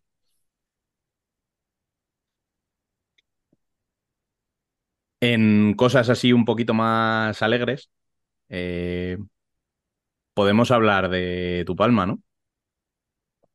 Sí, o sea, alegre por las dos victorias, pero, pero bueno, que se celebran por lo que hablaban la semana pasada, lo que he dicho antes, que estábamos incluso, mm, no sé si encendiendo las alarmas o, o qué, pero sí que podríamos hablar de una pequeña crisis que achacábamos a, a la planificación deportiva, a las pérdidas del equipo y a, mm, la acumulación de partidos, pero que al final, pues con la ventaja de estos días, eh, poder tener estas jornadas entre semana, saberle sacar provecho, aunque te cueste muchísimo, eh, pues gana Manzanares eh, por Manzanares era, no, Peñíscola por la mínima. Y este fin de semana Noya también sufriendo por la mínima también pues son dos victorias que, pues que pasan de, de encender las alarmas a, ser segundo. Y, y bueno, pero que sigue siendo reflejo, en el juego se ve que no hay fluidez, no hay frescura, incluso ya no solo a nivel de juego, sino a nivel de psicológico, de que no ves recursos de, mm, que surjan. Eh, pues la acumulación de partidos. O sea, es, junto a Barça son los equipos que, sí, los equipos que más partidos llevan jugados en lo que llevamos de temporada, que no llevamos mm, ni tres meses y, ya están pidiendo un parón. Mm, y, no viene un parón. Porque si hablaba de que Pal, eh, Barça creo que tiene seis partidos en las próximas... No, seis... Sí, creo que seis partidos. Sí, seis partidos. En las próximas tres semanas Palma tiene siete, um, porque el extra es el de la Intercontinental, más el viajito ahora sí incluido, que, que no será poca cosa. Así que, que es un bendito placer estar en esta situación de ojalá cada año nos quejemos de estar jugando tantos partidos, pero que, que luego se puede pagar. Yo, yo te lo cambio, ¿eh? Ya te lo No, no te preocupes. A ver, eh, sí. ¿Se nota falta de frescura? Está claro. ¿Que sigue sacando los resultados adelante? Pues también. O sea, al final no podemos descuidar que, que el objetivo de Palma es estar cuanto más arriba mejor de cara al playoff. Si puede ser cabeza de serie en la Copa, pues bueno, eso que, te- que ganas evitando al Barça, pero es que tampoco creo que sea una ventaja ser segundo de cara a la Copa. Para mí jugar el viernes es cargarte más de partidos. Entonces, no sé, Eh, yo creo que el, eh, Palma lo que tiene que hacer es eh, estar ahí, pelear hasta el último, hasta el último momento, el ser segundo, sobre todo al final de la liga regular, y centrarse en lo que se tiene que centrar, que es, pues eso, estar en otra Final Four, eh, pues si puede tocar chapa con la Intercontinental, pues mejor que mejor, eh, estar metido, si es posible, en, en la Final Four también de la Copa del Rey, este tipo de cosas. Y además no lo podemos analizar porque el día que se haga el sorteo será el día que publiquemos eh, este programa, pero creo que es el martes o el miércoles de este- sí, creo que es día 14, si no hay mal que debe ser martes. Se, se- se sortean los cruces de, de la Supercopa. Entonces, es lo que toca. Esta temporada se juegan todas las competiciones habidas por- y por haber, pero pues nada, bendito sufrimiento, Eso te bendita iba a decir, bendito problema. Sí, sí. Bueno, y, y si quieres, para acabar ya analizando el último partido que nos queda, porque hemos hablado ya de prácticamente todos, hay que analizar un poquito qué le pasa a Betis, ¿no? Porque una Pues jornada de cada más temporada. empieza poniéndose por delante, vuelve a ponerse por delante otra vez, tiene una expulsión a favor mientras está eh, ganando el partido, no aprovecha esa expulsión para matar el partido y al final lo acaba perdiendo. Y no es la primera vez, creo que digo algo parecido. ¿eh? No, y además con la No sé si es contra urgencia. Sí, ¿Qué pasa algo parecido? Que te pones Sí, ganando, pasa. expulsan al portero y acabas perdiendo el partido como lo pierdes, que fue una goleada. Esta semana no es tan, tan mm, sangrante quizá, pero al fin y al cabo es una derrota en casa mm, que yo creo que se te pone el partido muy a favor, ¿no? pero incluso ya no solo de no aprovechar esa situación de superioridad, también recuerdo con el partido de la jornada 3, que era contra Palma, eh, Betis se pone por delante también y no lo consiguen Ujú. aprovechar. Entonces también hemos visto partidos en los que se ve por delante en el marcador y no consigue mm, amarrar el, el resultado. De, de Betis es complicado y además estamos casi acostumbrados a hacer el mismo análisis y, y vemos que las cosas se siguen repitiendo. O sea que podemos hablar ya casi que es de su personalidad, de, de algo a lo que estamos acostumbrados. Sí que en esta jornada es más preocupante, eh, no tanto por la derrota de Betis, ni, ni siquiera por la forma, sino por el hecho de que Rivera ha ganado su partido. Entonces Betis vuelve a visitar esas posiciones de descenso, que sigue muy apretado todo todo por allí abajo. Y, y, en la jornada 10 no se decide nada, pero creo que de momento las sensaciones o mm, tanto las sensaciones a nivel de equipo por la facilidad con la que le dan la vuelta a sus partidos los rivales y con la poca contundencia con la que ellos son capaces de, sacar provecho de situaciones favorables, mmm, si a eso le sumas la clasificación, creo que no ayuda a pues afrontar podemos marcar la línea en estas últimas cinco jornadas de primera vuelta para sí que sacar conclusiones más allá, eh, pero, pero no, no pinta demasiado bien. También Es que tampoco han tenido un super verano eh, y lo que, te- lo que hablamos, que también han tenido mucho ruido externo con Bruno García, posible seleccionador, que deja el equipo, que ha dado un ultimátum a la dirección deportiva de Betis diciendo dejadme ir,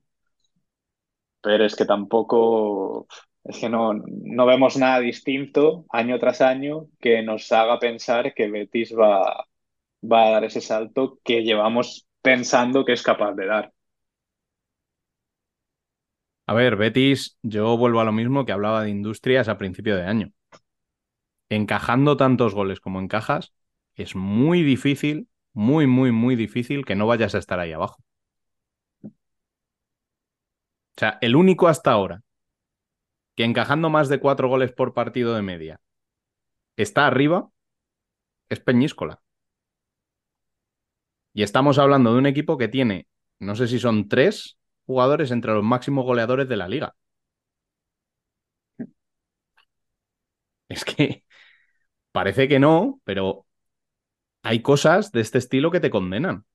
O sea, no puede ser que un equipo que está hecho para no sufrir conceda tantos goles. Sí, y lo que hablábamos un poco también con Rivera, el hecho de saber mm, en las próximas jornadas por los rivales a los que se va a, afrontar- se va a enfrentar, eh, pues saber cuál es su realidad, si está un poco más arriba de esa zona o si realmente esa es la que le toca, también le pasa un poco a Betis, porque se enfrenta a un Valdepeñas que a priori nadie hubiera dicho que estaría en esa zona, pero que a ver cómo van los resultados, cómo se soluciona esa tensión interna que hay, la presión el, el hecho que tiene que ser, también tenemos que ponernos, mm, o sea, no en la piel de los jugadores, porque sinceramente no creo que estén rindiendo como se esperaba, pero el hervidero que puede ser Valdepeñas como mm, ciudad, eh, vivir esa tensión, saber que Valdepeñas es una afición que lo vive con esa intensidad y mm, creo que ahí no puede salir nada bueno. No, o sea, no creo que pueda pasar algo grave, pero el hecho de a nivel jugador, a nivel entrenador, directivo, vivir esa situación en la que se te exige y, no lo estás dando, creo que tampoco juega a su favor. Eh, pues eso, tenemos a Betis para saber realmente si, si esa es su posición, si va a estar un pelín más arriba o si le toca luchar por no descender. En las próximas jornadas se enfrenta a Valdepeñas, a Noya y al Cira. Al final son otros tres equipos que están entre los últimos cinco, si no me equivoco. Sí. Y, y veremos cuál, cuál es su, cuál es su realidad. A ver, eh, yo vuelvo a lo mismo. O sea, de verdad que parece que me pongo muy pesado, pero, o sea, su realidad va a estar en, en intentar que no le metan tantos goles. O sea, es muy bonito el fútbol sala A marcar más goles que el rival. Pero claro, cuando no tienes dos tíos de 10 goles, como le pasa a Peñíscola, pues si te ves encajando cuatro por partido o tres y pico por partido, es muy difícil que tú seas capaz de marcar esos cuatro o cinco goles que te hacen falta para ganar partidos. O sea, es que a Betis ahora mismo el- la diferencia de goles es menos 19. O sea, solamente Alcira, que no ha ganado todavía, está peor que ellos en ese sentido. Y Alcira ha encajado menos. O sea, teniendo en cuenta la cantidad de goles que le están metiendo Alcira, coño, le mete 6, Inter. En dos partidos solo ya tienes ahí, no sé si son 11 goles o 12 goles. No sé, yo creo que eh, para, para Betis es, es algo hacérselo ver. El, el tema de, de encajar tantísimo puede ser un grave problema. Pero bueno, sí que es cierto que, que lo vamos a ver, como dices, en las próximas jornadas, si son capaces de salir de ahí o si de verdad tenemos que empezar a pensar en Betis como un claro candidato al descenso y a ver qué puede rascar y si hay otro equipo que, que también se meta en la pelea y, y se meta estando peor que Betis todavía. Por sensaciones, mmm, Betis y Alcira son los que peores sensaciones me están dejando en este inicio. Porque es eso, Noya no acaba de sumar resultados, pero da la sensación de que a nivel de juego, mmm, bueno, pues van siendo resultados medianamente Justo. ajustados, Sí. que en un buen día tuyo todavía puedes dar ese plus que te dé esos tres puntos. Rivera quizás sea el otro que, que, está dando peores sensaciones, pero claro, la victoria de este fin de semana les hace dar un salto en la clasificación y pasarte por encima. No, y además Entonces- Betis en ese sentido debería tener ventaja, sobre todo respecto a Rivera y, respecto a Noya, por el hecho de que Rivera y Noya están viviendo un cambio a nivel de identidad, eh, de juego eh, y de conceptos por, el, por lo que significa cambiar de entrenador. Y Sí, pero además es que después los- de 10 jornadas mm, no lo hay está haciendo. diferencia, por eso. O sea, que tiene más mérito respecto a lo de Betis, lo de Rivera y Noya, pero también te indica la gravedad de lo que está viviendo Betis. Bueno, veremos a ver hacia dónde rompe este Betis. Lo que está claro es que, es que Córdoba está cogiendo una cantidad de puntos en este inicio de temporada como para no tener que descuidarse, pero sí para ir mucho más cómodo en una segunda vuelta si lo que todos pensamos en un principio, que, que bueno, que parece que no le va a dar para luchar por estar en el playoff a final de liga. Otra cosa es la Copa de España, que ya está metido en la lucha, pero bueno, de cara a final de temporada, pues puedes haber cogido una ventaja que, que puede resultar en, que sea directamente una salvación. Sí, sobre todo. A mí este fin de semana no ya me gustó, de hecho estuvieron a punto de asaltar Son Mosh mmm, y lo que decíamos, no solo el, cambio de entrenador, pues que también han tenido la pérdida, esta jornada no tenían a Enrique, han tenido la pérdida, pues yo creo que de sus dos mejores jugadores en la pasada temporada, como podían ser Marcelo y Bruno Gómez. No, no solo han perdido a Marlon Velasco como entrenador, que les había, bueno, pues sin él no estarían en primera división, pero creo que aún se están reponiendo de todas las pérdidas que han tenido este verano. No. Así que veremos cómo afrontan esta. Primero a ver cómo terminan esta primera vuelta y luego veremos cómo afrontan la segunda. Bueno, pues poquito a poquito lo iremos descubriendo. Lo que sí que voy a hacer es darte las gracias por haberme acompañado esta semana. Nada, a ti. Nos hemos puesto el podcast a la espalda. Así que, que Dani te ama, por supuesto. Pues nada, nos escuchamos la semana que viene. ¿O no? Hasta la semana. Bueno, ya veremos.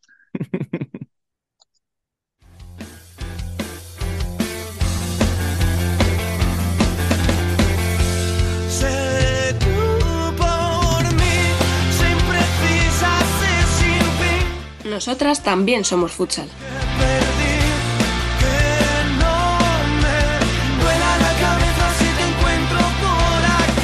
Bueno, pues eh, tras el debate masculino vamos ya con el femenino, en el que Dani sigue sin aparecer por aquí, pero tengo conmigo a Alba Herrero, muy buenas. Hola, buenas. Fresquito, ¿no? Fresquito, fresquito. Ha pasado de ve- verano a invierno en un pispás, casi igualito que, que aquí que el compi. Que lo digo porque la tenemos aquí envuelta en una manta como si fuera una bolilla. Entonces, Es por no encender la calefacción, que hay que ahorrar. y como ya estáis escuchando, como habitualmente, Franca, que muy buena. Muy buenas, compañeros. Es, es incapaz de esperar a que lo presenten. Incapaz. A ver, es que. Es que lo de la manta ha sido muy heavy. Es que vives en un verano permanente, Fran. Tú no vales. Sí. O sea, Ya. no cuentas. ¿Qué le vamos a hacer? Bueno, como decía en el debate masculino, semana jugosita también en el, en el femenino. Así que vamos desgranando poquito a poquito. Primero de todo, tenemos que hablar del líder. Burela sigue imparable, ¿no, Fran? Es que pues, poca historia tuvo el partido. Pero muy poca. A ver, se, se esperaba que ganara Burela, pero es que Marín no compareció. Y, y Burela ganó muy fácil, pero demasiado fácil. Mm. Yo esperaba. encima, Perdón, Fran. no, iba a decir dale. que encima está Filene, que lo que hablábamos las semanas pasadas, que con tanto de- puede descansar más, pues está en plan, en plan estrella. Es que es una jugadora Sí, sí. que contando con los minutos que tiene que disputar, no pasándola de minutos, es una jugadora Sí. diferencial. Claro, Sí, pero totalmente. una barbaridad. Ha Muy sido darle el descanso que necesitaba y los minutos Mm. que está en pista es que es diferencial totalmente. Yo te iba a decir, te iba a decir, Frank, que o sea, sí que se esperaba una victoria de, de Burela, pero un poquito más de Marín. Al final siempre Sí. es un derbi. Quieras Sí, que no, por eso. poqui- Mm. un poquito más, ¿sabes? Es, es Sí. visitar, es visitar Burela, es siempre más complicado. No está haciendo su mejor temporada, pero equipo de bastante flojo, la verdad. Sí. Sí.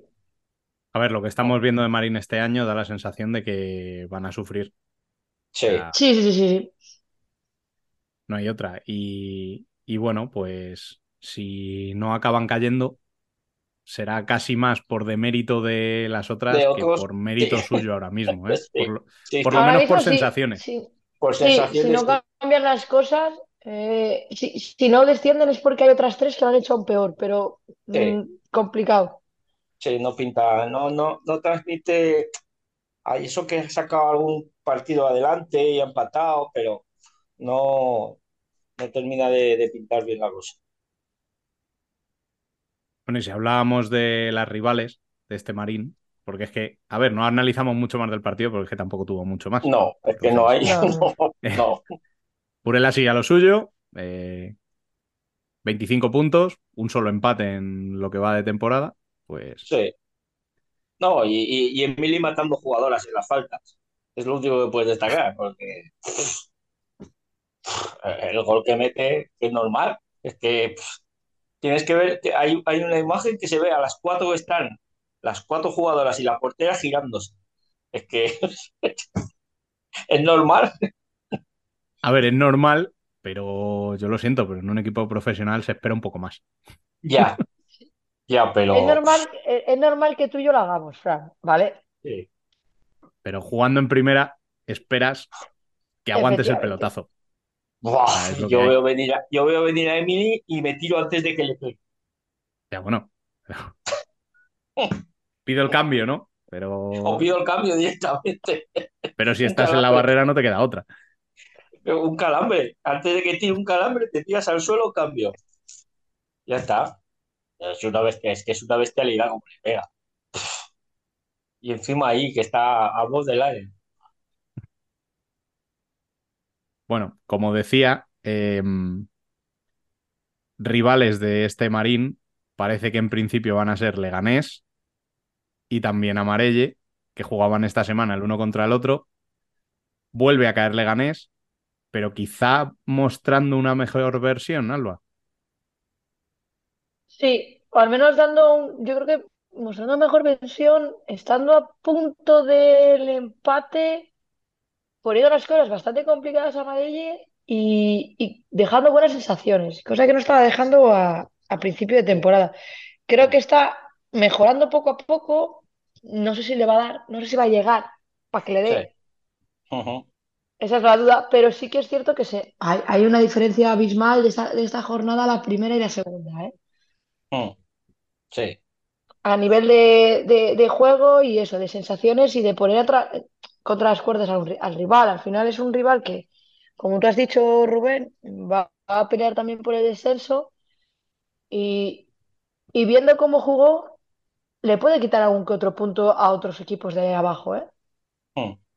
A ver, Si, yo, yo creo que si llegan a empatar ese partido, Piru las mata a las jugadoras después del tercero. Buah, No, es que- no sé por qué lo dices. No sé. Ya, no, yo tampoco. Ya, Tampoco. Chipigo Es un, es un hombre tranquilo y no se altera con nada. Sí, sí, en el 3-2 que se le ve ahí en la banda, en el 3-2, yo creo que si hubiera podido coger a la jugadora que comete el fallo, la coge del cuello y la sienta. Pero sí, Un sí, hombre mucho pasional, mejor eh. Leao. Mucho mejor el. Dio, dio muchísima mejor imagen. Hombre, los fichajes se, se tienen que notar. Sí. Además son gente que, Al que final- tiene O sea, si tú fichas a mitad de temporada es para que sean fichajes, vamos a decir, los diferenciales. Sí, Si sí, no, sí. no, no haces ese esfuerzo a mitad de temporada. Mm. También te digo que igual tenías que habértelo planteado antes. Antes de empezar pero la bueno. temporada. Exacto. Sí, pero bueno, A ver, es igual que no se ha podido dar por lo que sea, ¿eh? a estas Ya, pero- alturas, jornada Eh. 9, un solo punto, Sí. se hace corto. Sí, muy, muy corto. Pero cuando has planificado la temporada y cuando has planificado los fichajes, de verdad no se podía saber. O sea, me refiero, Sí. A ver, Probablemente Sí, ¿tienes que sí. tener tres puntos? O sea, me Ah, refiero sí. que la planificación igual es lo que se podía en ese momento. Que no lo sé, claro, que no estás dentro del club, igual no se podía planificar mejor antes, ¿vale? Pero estás en un equipo en primera, intentando ser profesional, que es lo que decíamos. Si decíamos a, a, a- a Marín que tenía que dar más en su visita, joder, pues Leganés igual tenía que haber dado más a principio de temporada. Ya simplemente de organización y de, prepa- de, de- de- eso, de preparación de la plantilla para esta temporada. a ver, es que si, si tú haces una, una planificación en la que haces una limpieza total en la plantilla, porque fue limpieza total, Tal. y empiezas con jugadoras que ca- prácticamente todas o casi todas son de segunda división, ya sabes que la cosa no va a empezar muy bien. A ver, es que a estas alturas te estás metiendo ya en 5 puntos para la salvación, Sí, son muchos. que son muchos puntos, ya, Son son- muchos ya es más de puntos. un partido. Sí, sí, sí, sí. Son muchos. puntos. Y, y a Castro, que es el siguiente, ya lo tienes a 8. Es que son muchos, son muchos. O sea, estás condenado sí o sí a luchar por el último Sí. puesto casi de, Eh, de salvación Sí. Y ya lo tienes lejos. No, y aparte, es que, es que Rayo ha jugado contra ti y te ha metido 10. es Claro, un punto es que- más. Eso es. Que- Que, el último, el que cierra la, el, el último de que se queda, de momento es Rayo, y además, volvemos a decirlo una semana más, es Rayo. claro. Que te ha metido 10 y que sabemos cómo funciona. Sí, es que es Se eso. está complicando mucho. Sí, la verdad es que sí. Igual no vale solamente con dar, me- dar mejor eh, imagen y tal, que los puntos hay que sacarlos. Y Sí. si no los sacas, se te va a hacer bola esta temporada. Lo, lo No, hemos ahí- hablado ya ahí otros años y Sí. en una primera vuelta, si no sacas mínimo dos, tres victorias, Nada, estás descendido. es muy visto, ¿eh? difícil que en la segunda vuelta visto, seas capaz de visto, sacar esos ¿Te puntos. has visto estos tres últimos años? Sí, no hay ningún equipo que sin sacar puntos, más de Se tres mantenga. part- si no sacas tres partidos, se mantenga, efectivamente. Sí. Y, pero sin embargo, fíjate, la otra cara de la moneda es amarilla, que ha ganado los dos últimos partidos a dos rivales directos. Pues un poco lo mismo que le pasó Sí. a Majadahonda. Exacto. Sí, sí. Eso es. Sí, pero Amarilla ahora tiene 13 puntos y va a luchar por el descenso, sí, pero ya lo mira de otra forma. Claro, joder, son 13 puntos. Es ¿Qué te que- dices? Bueno, es que, por ejemplo, a, a día de hoy, Marín me tiene que hacer 8, Exacto. sin que yo haga ninguno, que son dos victorias mínimo. Y voy a ir un puntito más allá. victorias, perdón. Mis cuentas están un poco... Hemos hablado muy bien del inicio de temporada del Scorch y estás con los mismos puntos que ellas. Puntos. Sí, Eso es, sí, Mm. eso te iba a decir. sí, sí, sí. Fran, ¿qué tienes que decir? Pues que yo sigo confiando en el Scores. A ver, yo vuelvo a lo mismo. Para la sí, sí. salvación, igual que Amarelle, han hecho un colchón de puntos muy, Sí. muy, muy importante. Eso es. Muy importante. Eso es. Sí, sí. ¿Que van a mirar a- que van a estar siguiendo mirando al descenso? Sí, está, está claro. Sí, eso está claro. Pero, pero de, de manera diferente, totalmente diferente. Lo miras con la tranquilidad de que una derrota ahora mismo no te condena. No, Eso O es. sea, tú puedes perder un partido contra Marín, o puedes perder un partido contra Torcal, o puedes perder un partido incluso contra Leganés y decir, bueno, no pasa nada. Mm. O sea, Sí. otra cosa es que empieces a perder partidos y ya no Eh, vuelvas a sumar hasta final de temporada. Entonces, Sí. pues mm, seas el equipo que seas. sí, mm, te vas a meter ahí abajo. Que es lo que le pasó a, a Marella la temporada pasada cuando perdió 12, 12 seguidos. Eso Que es. casi, casi acabó con el agua al cuello. Pero si sigues sumando, pues eso, un partidito aquí, un empatito Sí. allá, el partido contra el rival directo, le saco, le rasco un empate en casa. No, es que además le queda de jugar. Ha jugado solo contra Marín. No ha jugado contra los demás de ahí abajo. eh. No ha jugado contra los demás de ahí abajo. Entonces, bueno, pues de momento la temporada de Amarelle es buena. Sí. Estás lejos de la quema, porque lo estás viendo ahora mismo a ocho puntos. Sí. Eso es. Eh, échame un galgo. puntos. Y, y bueno, pues poquito a poquito ir sumando para, para verte a final de temporada con los deberes hechos y que te dé igual Sí. ganar o perder ya esos partidos a nivel de clasificación, que sea simplemente a nivel de coger sensaciones, de seguir mejorando como equipo y demás. Eso es. Em, a nivel del Scorch, que es el, el otro equipo del que hablábamos, resucitas un poquito a una alcantarilla que parecía Sí. que te estaba estaba metiendo dando... en un. Sí, Que le estaba costando. Sí, sí, sí, sí. te estaba Llevaba metiendo en un varios-. Mm. Sí, sí, que llevaba varios partidos ahí que le estaba costando, se estaba complicando la vida y tres puntitos que le van a saber a gloria, ¿eh? Porque ya no se despega de la parte media de la tabla, vamos a decirlo, Ajá. pero si hubiese ganado el Scorch, ya no eran 13, eran 16 y se quedaban con 7, a un Sí. puntito de rayo. ojo, exacto, sí, son siete puntos. eh. Para un equipo que estuvo líder al comienzo de la, de La cosa, la cosa Sí. no es estar a un punto de rayo, es quedarte a dos de Marín si no ganabas. Sí, exacto. Sí, eso es, eso es.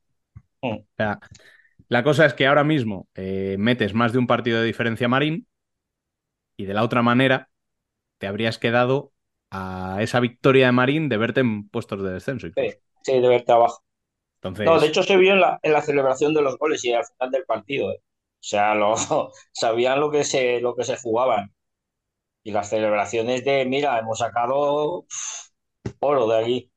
a mí la pena que me da de este La Bocatelía es que el año pasado pintaba equipazo Sí, de los que iba a estar luchando por entrar en playoff incluso. Mm. Y al final se me ha descafeinado un poquito. sí, sí, se ha quedado ahí. Se ha quedado ahí en una tierra de nadie. Sí. Sí, que ni va para arriba ni va para abajo. Está ahí que, que va a llegar a la mitad de temporada y va a decir, vale, ya, y ahora ya- ni- no vamos ni arriba ni vamos abajo. Ya a planificar el año que viene.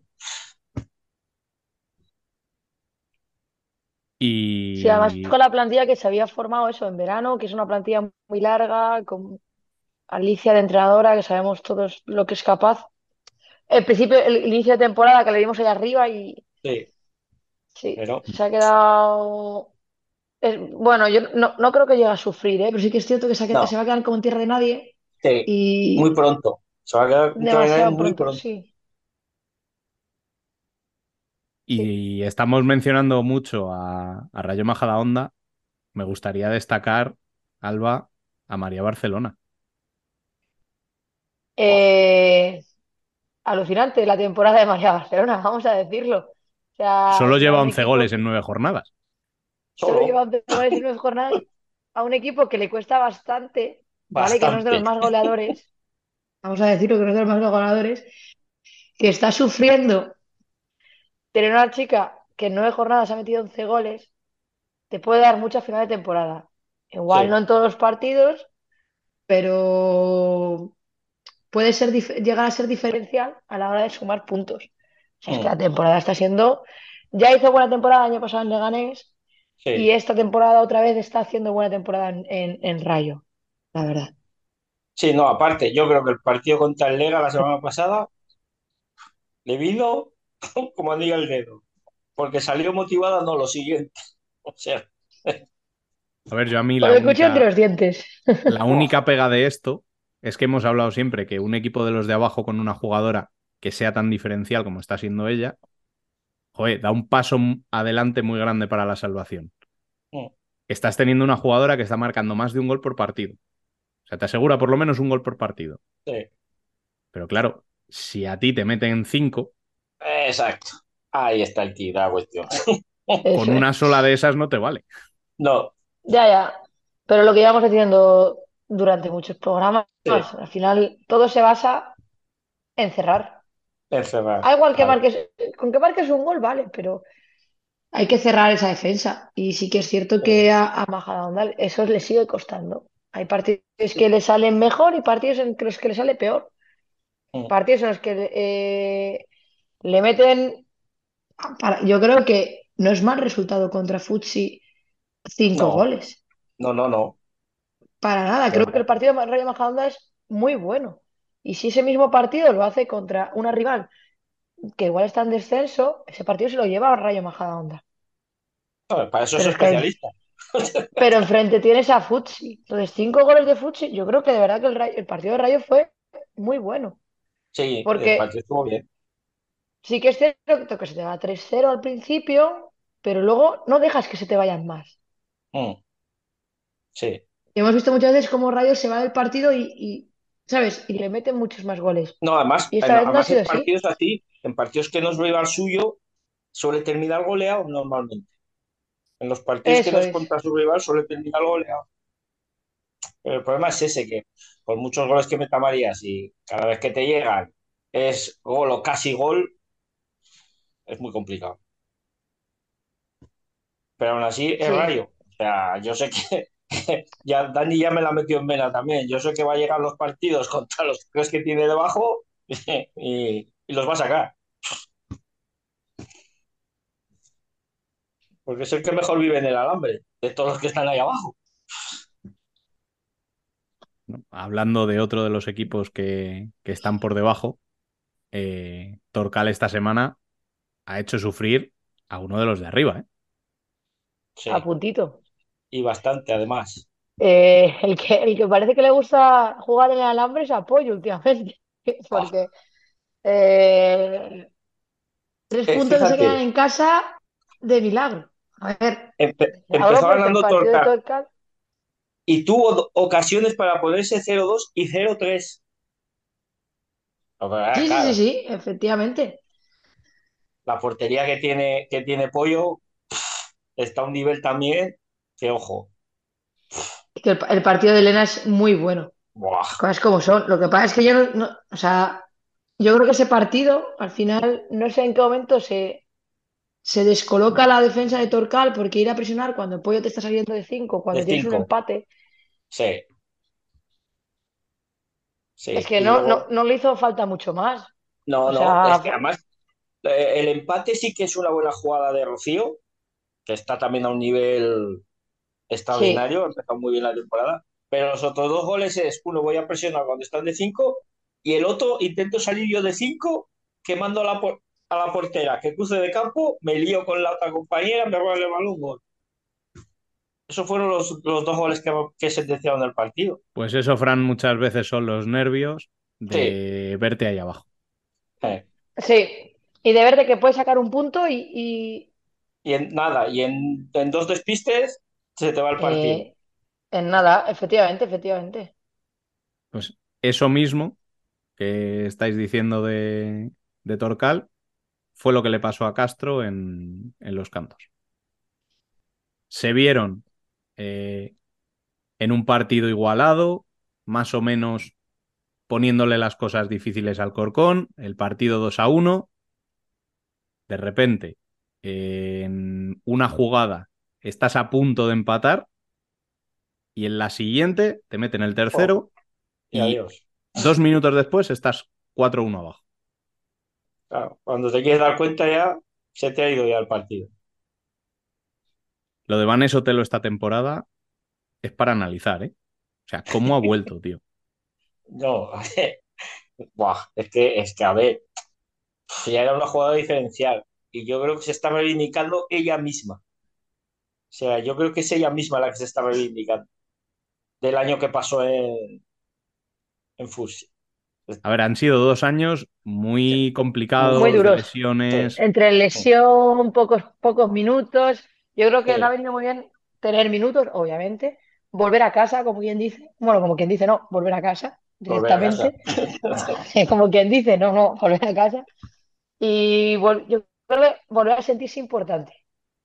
Ha Mm. cogido galones y ha dicho, yo soy Maris Otelo y, y para adelante. Y la verdad es que la temporada que está haciendo es muy buena. Temporada que primer- necesitaba. El primer gol es sin mirar. eh. Es, es alucinante. El pase de Peque ya es bueno, pero es que ella lo- sin mirar. O sea, tal y como pongo, la pongo allí, miro para el otro lado y la pongo allí. Ah, Esa chica es diferencial 100%. Tampoco es nuevo que se diferencie al 100%, No, no, no, pero, ¿sabes? pero- sí, sí, pero después de las Ya, lesiones que ha pasado, tal y Sí, como ha vuelto, Eso es, eso es. Ha vuelto, bueno, como ha vuelto con Alcorcón y como ha vuelto con la selección. sí, sí, no, Bueno. la selección Bueno, ya, también. ya hablaremos luego de la selección. Calma, Vale, calma, vale. no te adelantes. Eh, a ver, yo, sobre todo de este partido de Alcorcón, destaco que en un partido regulero, porque no fue un gran partido de Alcorcón, te vas con un 4-2 sin sufrir al final, porque Mm. el final del partido con el ataque de 5 de Castro tampoco es que sufra de una manera especial. Victoria de oficio y ya Sí, vendrán partidos mejores. Sí, sí, y sigues ahí arriba. Y tres puntos y ya está. Mm. Si es que al final lo que cuenta es eso, sigues ahí arriba, 22 puntos a 3 de Burela, no te... Viendo cómo está, vamos a poner los siete últimos clasificados, incluso te diría 8, no le das pie a que suban, ¿sabes? Mantiene esa pequeña Mm. distancia de, de playoff, vamos a dejarlo Sí. así. Mm. A ver, y Suficiente. No, estamos hablando de esto en un partido en el que Castro se pone 0-1 en la Sí, sí. primera jugada del partido. Mm. O sea, Nada más empezar. no sé si habían pasado 30 segundos de partido, Sí, sí, uno contra uno contra Estela y para adentro. Y estamos hablando que ganaron sin... No está empezando los partidos bien últimamente. Entonces, bueno, pues poquito a poquito, pero se van viendo cositas eh, o automatismos en, Mm. en la cabeza de las jugadoras que, que parece que el verse abajo no las vuelve locas como pasaba en, en como pasaba otras temporadas. Mm, sí. Que no Pues les mira, genera esa pues- ansiedad. Con la Mm. tontería, contando los resultados que está viendo, está metiendo distancia para, para poder mantenerse ahí. Y hablando un poquito de esa distancia, Fran, eh, tenemos un partido entre dos equipos de la zona alta, como es el Ourense Roldán, en el que Ourense parece que resucita. Sí, sí. Se puede decir que sí, Yo, yo, más que resucitar, yo creo que lo resucita Roldán. Orense lo resucita Roldán. Sí, también. No, pero viene, viene del empate, empatable al Corcón y de ganarle a Roldán. ¿Sabes? Quieras o no, eso te tiene que dar un chute para decir, mira, podemos hacerlo mejor de lo que lo estábamos haciendo. Y podemos estar ahí, podemos plantar cara. Vale. ¿Por Y mi segunda pregunta es, resucita, pero quizá demasiado tarde. Sí, yo creo que sí. Mm. Yo creo que le va a costar, no le va a dar. A ver, queda mucho, pero A ver, Es es, que estás ya ahora mismo a cuatro puntos del cuarto puesto que lo tiene Mm. Futsi. exacto. Ah, Es que, es que el problema es ese, que Pero, uno de- pero, pero estar a 3 de Roldán al que le has ganado. Sea, a ver, Ya. que, que, estamos en, en la jornada 9. O sea, Ya, Ya, pero eh, entiéndeme lo que quiero decir, Alba. Sí, yo, yo lo Es que. Futsi no va a estar ahí como Ah, cuarto exacto. Ya, ya, ya. clasificado al final Es de que la liga. ya, Exacto. Es Ya. que el problema es que uno de los que está fuera es Fusi. Y sabes que ese va a estar dentro. Entonces, No, estar, Sí, sí, sí, estar sí, está sí. dentro. Estar está dentro, está, está dentro, cuarto. está Está- dentro. Pero claro, igual la dentro, distancia hay que dentro. mirarla hasta el tercero y el segundo, eh, exacto. no hasta el Ahí cuarto. voy yo. ta- Eso, eso, eso creo que también es el problema. Que la distancia tienes que mirarla con el segundo y el tercero. Pues es que si, si Ourense está fuera, es que tenemos a muchos equipos que están fuera. Sí, Vamos a dejarlo así. sí. O sea, si, si damos por hecho que Ourense no llega, que yo creo A ver, que queda mucha temporada. Yo creo que sí les da para llegar. Vamos a quitar a muchos equipos porque está Melilla con un punto más y Pollo, Pollo con otro más y Roldán con otro más. O sea, a ver, es que están cuatro equipos A ver, muy, muy, está- muy Sí, sí. Hay cuatro equipos en cuatro que puntos ahora mismo. Yo, yo cuento, yo cuento, fíjate, has dicho Melilla y Pollo, dos equipos que el año pasado estuvieron. Son dos equipos con que se cuenta que van a estar allí. Y el tercero es si estás contando con Melilla y Pollo, ¿por qué no estás contando con Urense? Es lo que yo te quiero decir. Yo creo que Pero, sí les da. Me que, refiero, a ver, la yo creo que ración sí que les está. da. Y para mí ojalá les diera. Pero por sensaciones, yo es que a mí me dices ahora que te diga cuatro equipos que se van a meter en el playoff y no me eso. Bueno, es que ahora mismo por sensaciones quizá metería los cuatro que están. Sí, Efectivamente, es que yo no me, tampoco meto ni a Melilla ni a Pollo. No, no, no. Es Por que eso. de a Melilla, de ya hablaremos luego, pero, pero vamos, Pollo ya hemos dicho que ha sufrido contra el penúltimo y, Y Roldán perdió. y Roldán ha perdido contra Urense como ha perdido.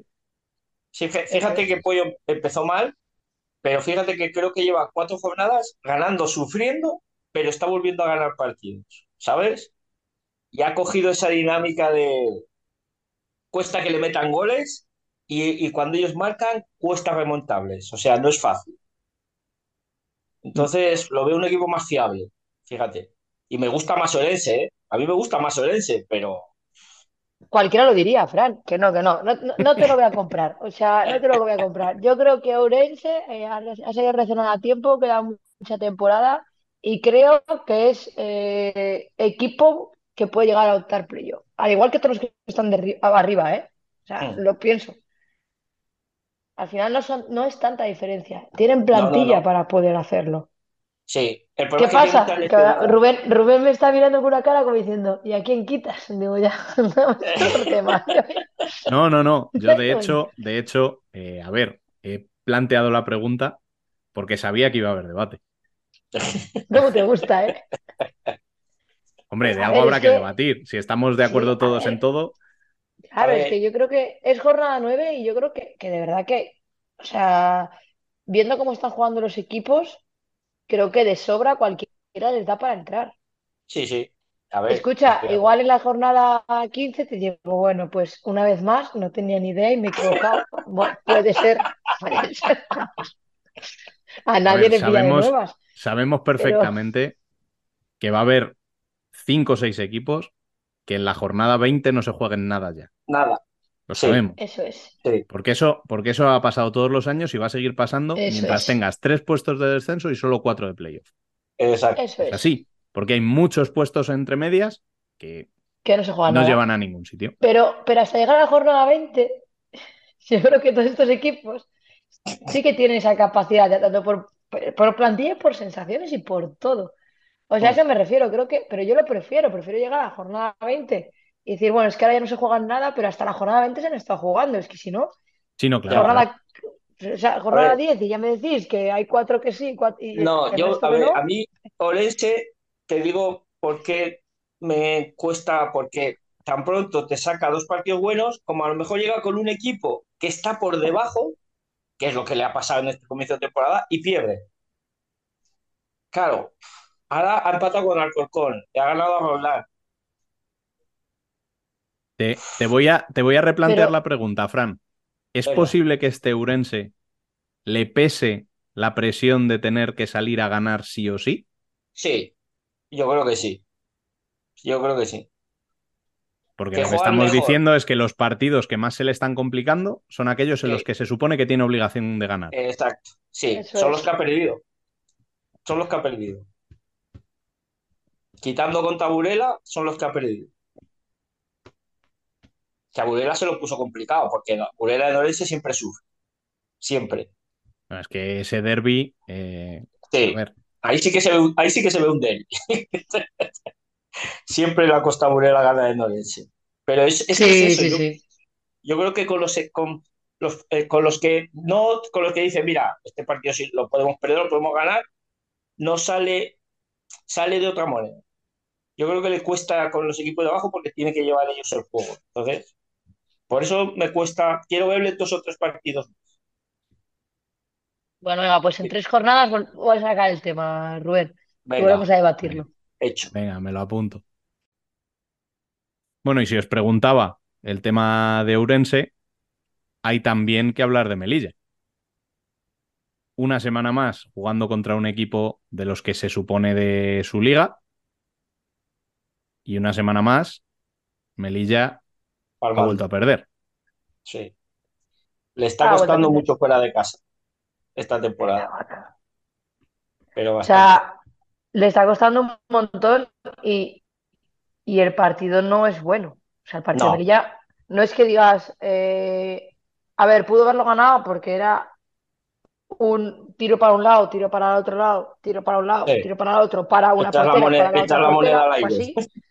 Eh, O sea, fue un, un corre-calle, es que, es que era todo, de repente, había un momento que era contra, cuatro contra tres, contra, Sí. tres contra dos. Digo, digo, Sí, al final sí, es como todo el rato, se lo podía haber llevado cualquiera, pero sí que es cierto que es que Oure, eh, uy, perdón, Móstoles. madre mía, Móstoles eh, se plantó en defensa de una forma increíble Mm. que Melilla no era capaz de superarlas. Y cuando Melilla intenta superarlas con el juego de 5 para 4 en la primera jugada, no sé qué hacen, que es gol de. Móstoles. O sea, la pierde Analisa porque Sí, sí. la controla, se la queda, la sube a presionar y no la pasa y es gol de Móstoles. O sea, primera Mm. jugada de, de- primera jugada de 6 de 5. Yo en ese momento, si creo que la cámara hubiese enfocado a Morenín, le estaban dando No. tres infartos. Mejor que no. Mejor que no. Porque seguro que algún Porque insulto su en gallego se la un poema. Seguro que algún insulto en gallego se la escapa. Es que eh, estamos hablando de que Melilla ahora mismo tiene 15 puntos de 5 victorias, que son contra Leganés, contra sí, sí, sí. Marín, contra Castro, contra Alcantarilla y contra Les Corts. Exacto. Todo debajo. Todo debajo de Sí, sí, ellos. Sí. Contra todos los equipos de arriba Y- que ha jugado, Ha ha perdido. Mm. Y es que además no es que digas, vale, planteó el partido, lo quiso llevar a su terreno, se jugó como Melilla quiso, y- pero No. bueno, en una contra, en, en dos contras te pilla Móstoles. No, no, no. No, no. Es que se jugó lo que quiso Móstoles. Sí. Yo creo que un cambio de Móstoles este año es que ha aprendido a defender y a sufrir. Cosa que otros años, Y a no irse del partido que le pasaba muy. A ver, la, la temporada pasada le pasaba Sí. bastante. Que de repente, dos minutos, como el que tuvo Castro en Alcorcón, exacto, pum, se le iba. dos Se minutos iban y- tontos de wow. desconexión. Mm. Y este año no. Este año defensivamente está a un nivel muy bueno. Voy a decirlo, tengo que decirlo, no está Dani. O sea, no, sea, no es solo por la defensa, ¿vale? O sea, otro partido más de Ari, por Otro. favor. Otro. ¿No, no has tenido bastante con lo que le has hecho de a es Cristina? bueno.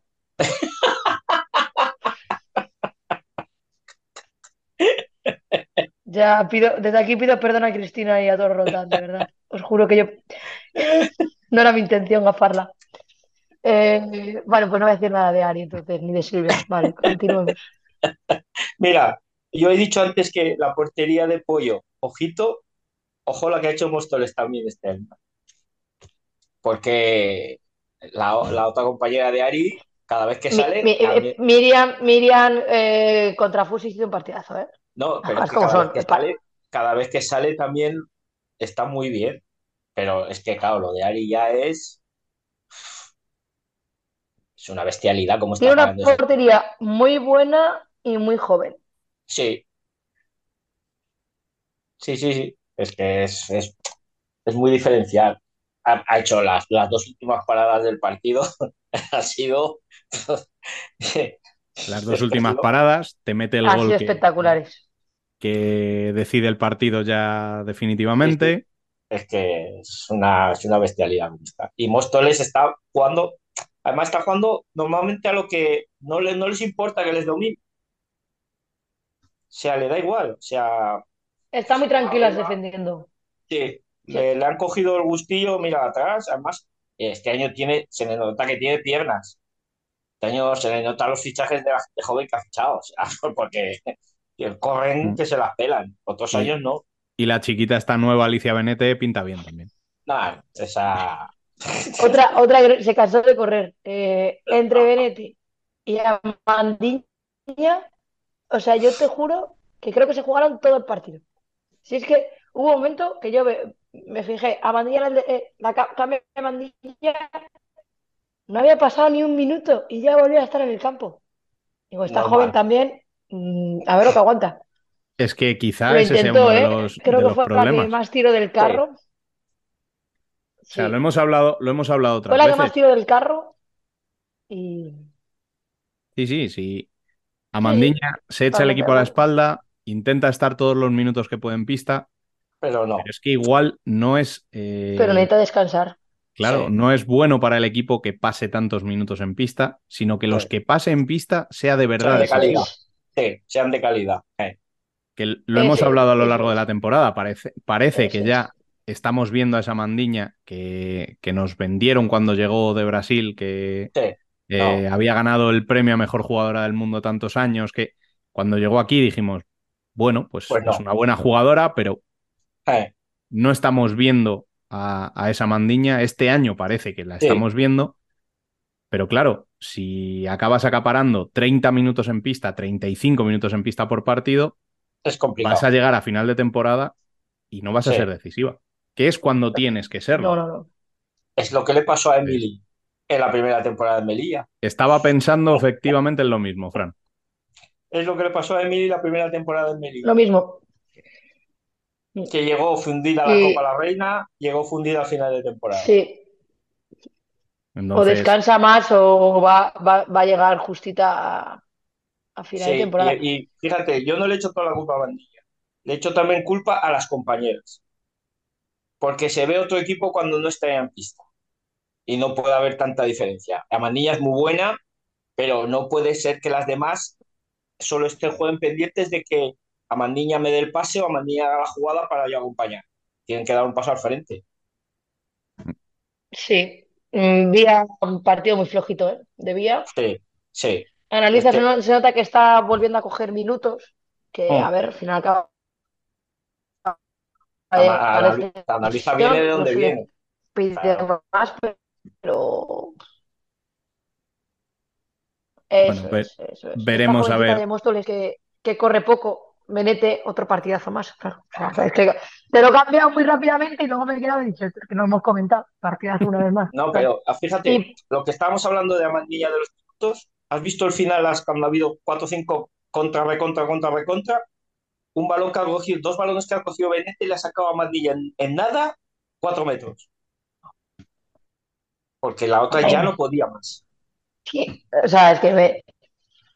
No, claro, no puede más y Benete tiene mucho más físico, está claro. Eh, Pues es que tampoco es, no, no es nada nuevo. O sea, está a muy buen nivel.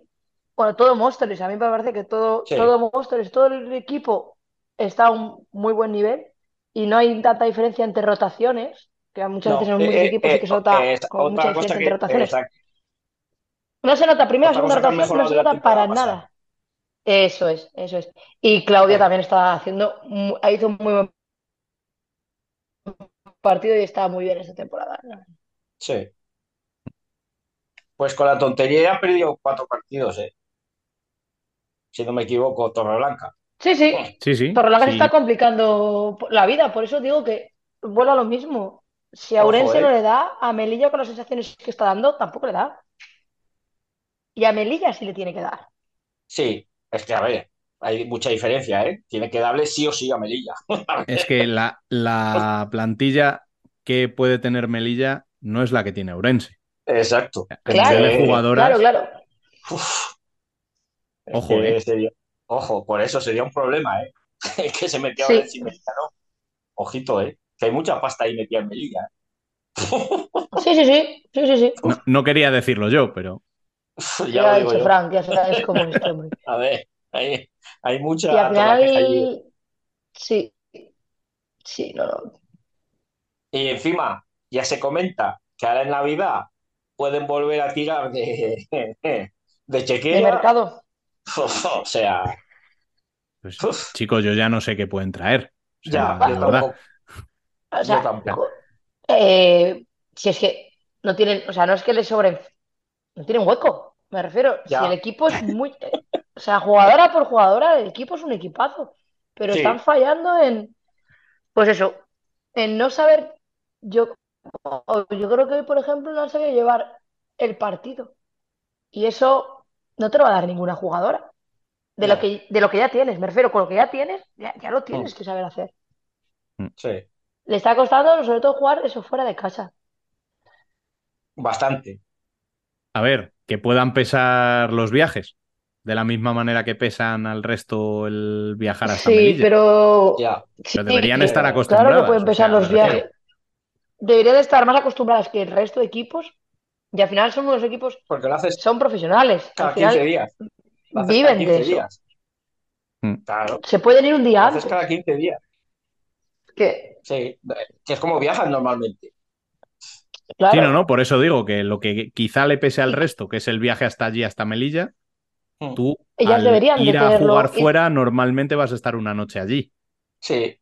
eso claro. es. Y que al final, tú sabiendo que juegas en Melilla, tendrás que preparar la, tanto la semana como el día antes del partido para recuperar piernas. Mm. O sea, hoy, el partido de hoy no creo que haya sido porque os haya pesado el, el, No, No, yo el viaje, que- porque es que han corrido, han corrido lo que Sí. han querido y más. sí. Si les hubiese pesado el viaje, hubiesen parado el juego y, y jugado más tranquilas. Pero no, les gustaba el correcalles de contra, contra, contra. Sí. Entonces es algo, es otra cosa. No, les- no se les está dando. Pero mira, ahí estamos todos con la tontería. Sí, eso, eso Sí, te iba a decir, que sin, Sin hacer ruido. Y, hablando, y hablando más de los rivales que de ellas, Ahí está. las es. tienes terceras a cuatro puntos de Burela. Sí. Perdieron dos partidos, es. perdieron en Orense precisamente y jugando muy mal, que perdieron 4-1 en Orense y jugando muy mal el Móstoles. Jugó muy bien la primera parte, pero la segunda muy mal. Pero desde entonces han ido ganando sus partiditos. Es que empezaron la temporada de una manera bastante regulera. De hecho, sí, acordaos sí. las Sí. primeras semanas que lo que hablábamos era, eh, ojo Sí. con este Móstoles, que no Sí. le pase lo del año pasado. Sí, Y Una vez más, acertamos, chicos. ya no es, ya no es solo que hayan mejorado y que estén a cuatro puntos de Burela, sino que tienen por detrás a Roldán a cuatro puntos.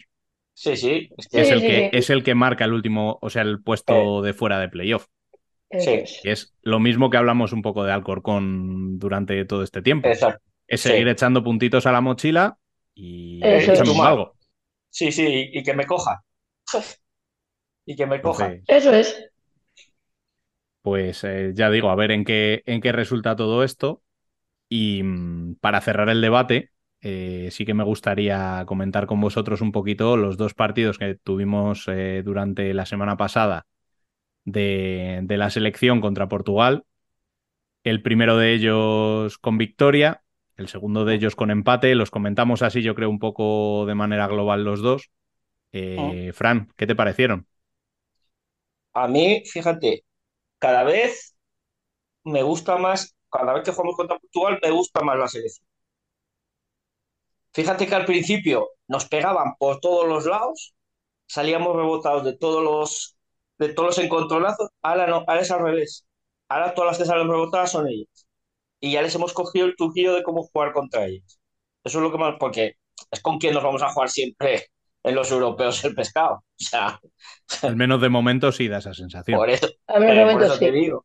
Y, Pues- y en un mundial puedes meter a Brasil, Argentina y, y poco más.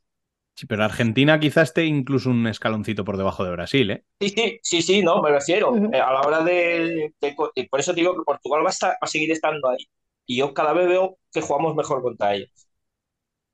Me- Yo, Fran, no es porque quiera llevar la contraria en todo, que casi, pero no es que, a ver, no es que juguemos mal, ¿eh? Pero yo creo que es que el problema es que Portugal ha dado un pasito atrás. Sí, no, O sea, un- también. está un pelín por debajo. Mm. Físicamente las veo peor que otros años.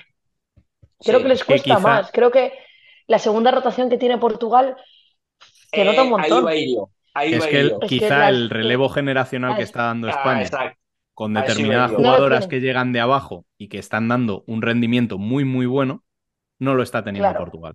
Exacto, ahí va yo. Es que Yo- ese, yo. Yo cambio que generacional físico, que ha hecho Claudia Pons, eh, exacto, más que el físico es eso, que nosotros tenemos tres y hasta cuatro quintetos. O sea, en España puedes hacer hasta es cuatro que o al final, quintetos. cuando, cuando, cuando Claudia hace los cambios en España no se notan, pero No. cuando se producían en Portugal sí se notaba. El recambio de FIFO no es igual de buena que FIFO. No, Es, que es es- el de, el de Carla Vanessa lo mismo, es que no, es- no, no, no, no, no es lo mismo. Sí. Entonces, es que yo creo que Ahí es que es la donde. diferencia. eh, ¿Que jugamos sí. mejor contra ellas? Sí, obviamente. Mm. Pero también creo que porque las que juegan, las mejores de Portugal no pueden aguantar ya los 40 minutos, obviamente ya no Tienen pueden, una edad, y el ritmo de España no baja nunca, y el suyo sí baja. claro. A ver, Es que fíjate- en la selección, la selección Eso española tienes jugadoras que además quizá en sus equipos no parezcan demasiado diferenciales, Pero ahí sí. pero que llegan a la selección y se transforman. Y estoy hablando directamente de Ale de Paz. No, Yo veo un eso Ale de Paz con pollo y otra Ale de Paz completamente diferente cuando juega con España. claro. Pero sé yo veía una Ale de Paz, veía una Ale de Paz igual en Marín y otra totalmente diferente cuando jugaba en España, y una Ale de Paz diferente en Burela y otra totalmente Exacto. diferente cuando jugaba en España. Es que en España es, es, es diferencial. Sin quererlo, como digo yo, ¿sabes? Como Sí, sin sí. tener ese peso y esa responsabilidad, es diferencial. Sí. Y en los equipos yo creo que tiene, tiene la sensación de que tiene que dar un paso adelante y llevar al equipo, y ahí es igual donde más le cuesta. Pero en España, No, porque tiene muchas compañeras que, En que España- son las que tienen que llevar ese, ese- Eso ese es. papel, no sé ella. Y ahí se siente cómoda. Pero sí, mira, lo que hemos hablado del cambio, fíjate, esta, este, estas, estos dos partidos ha llevado a Laura Uña y no ha desentonado para nada. O sea, es que va metiendo ni a- Laura Fernández de Berlán Laura Fernández que tampoco ha desentonado muy- para nada. Lo hizo Eso muy es, bien. eso es. Claro, Eso es, es que son nuevas, acaban de debutar y, hombre, jugaron menos minutos, está claro que ya, al final normal. no vas a jugar normal. lo mismo, pero no hubo una diferencia. No, no, no. Y eso en Es que Portugal en, no. Portugal sí, se- sí- eso es, Eso no lo tiene. Portugal sí se nota. Mm, Sí. Ahí fíjate que muchas veces se le ha criticado a Claudia y lo está haciendo muy bien el cambio. Pero que muy bien. A ver, lo está haciendo muy bien, nos hemos dado cuenta, pero lo ha hecho muy sutilmente y es que las jugadoras han ayudado. Porque si tú a nivel de, a nivel de jugadoras hay mucha diferencia en ese cambio generacional, pues hombre, Ya, vas a notar. nota. Claro. Pero es que con las que vienen de, de detrás, mm, que es que, o sea, es que no hay diferencia. Ya. Es que, es que, a ver, es que yo creo que podemos, en el, en el Mundial, podemos mandar dos Españas. Y yo creo que quedaríamos entre las cuatro o cinco primeras. A ver, yo os, os planteo una cosa. ¿Cuál es la edad media de la selección española ahora mismo? A ver, si quitas a Peque, ya, ya tienes una media, ya baja un montón. Ahí la única que marca Ya. así es Peque. Y Silvia, que son más mayores las dos, Y, y pero Silvia. el resto son bastante jovencitas. El resto O es que Irene. Samper, que en es torno, diferencial en no la sé, selección, ¿en son cuánto 25 está? años. Sí, sí, sí, es que es eso. Ale de Paz son 28. Eh, Las Córdoba. eh, No, las Córdoba no- ya- no lo, no lo voy a decir porque igual. o una sea, vergüenza. es que el núcleo de la selección y las jugadoras que son importantes en la selección, la mayoría de ellas no llegan a los 30. No, no, no, no llegan, no llegan, no llegan. Sí, sí. Sí, es que las más mayores son Peque, Silvia y Maite. Ya está. Entonces es un poco, pues eso, lo que hablábamos de, de Portugal, que el núcleo duro de Portugal Sí, está cercano a la retirada ya. está, sí, está. Sí, sí, sí, sí, sí. Eso sí. es. Y el problema Y- es que no pone, tampoco le está dando a las que vienen de abajo, yo creo que en muchos campeonatos tampoco les ha dado esa oportunidad de que salieran a jugar, porque jugaban siempre las mismas. Es que, Fran, esto que estamos hablando en femenino Mm. es lo mismo que se habla de Sí. Portugal y España en masculino, Eh, pero al revés. Sí, pero al revés, sí. Estamos teniendo el problema nosotros, el masculino. Sí. Pues que cojan notas, que apunten. Sí, ya es fácil. Miran al femenino y que apunten. Sí, esto es muy sencillo. No, Que cojan a la- Claudia Pons unos días, ¿eh? Solo se la dejamos unos días para que haga el cambio generacional y ya está. muy bien los dos partidos de España contra Portugal. Eh, a mí me han, me han gustado los dos. Sí, sí, sí.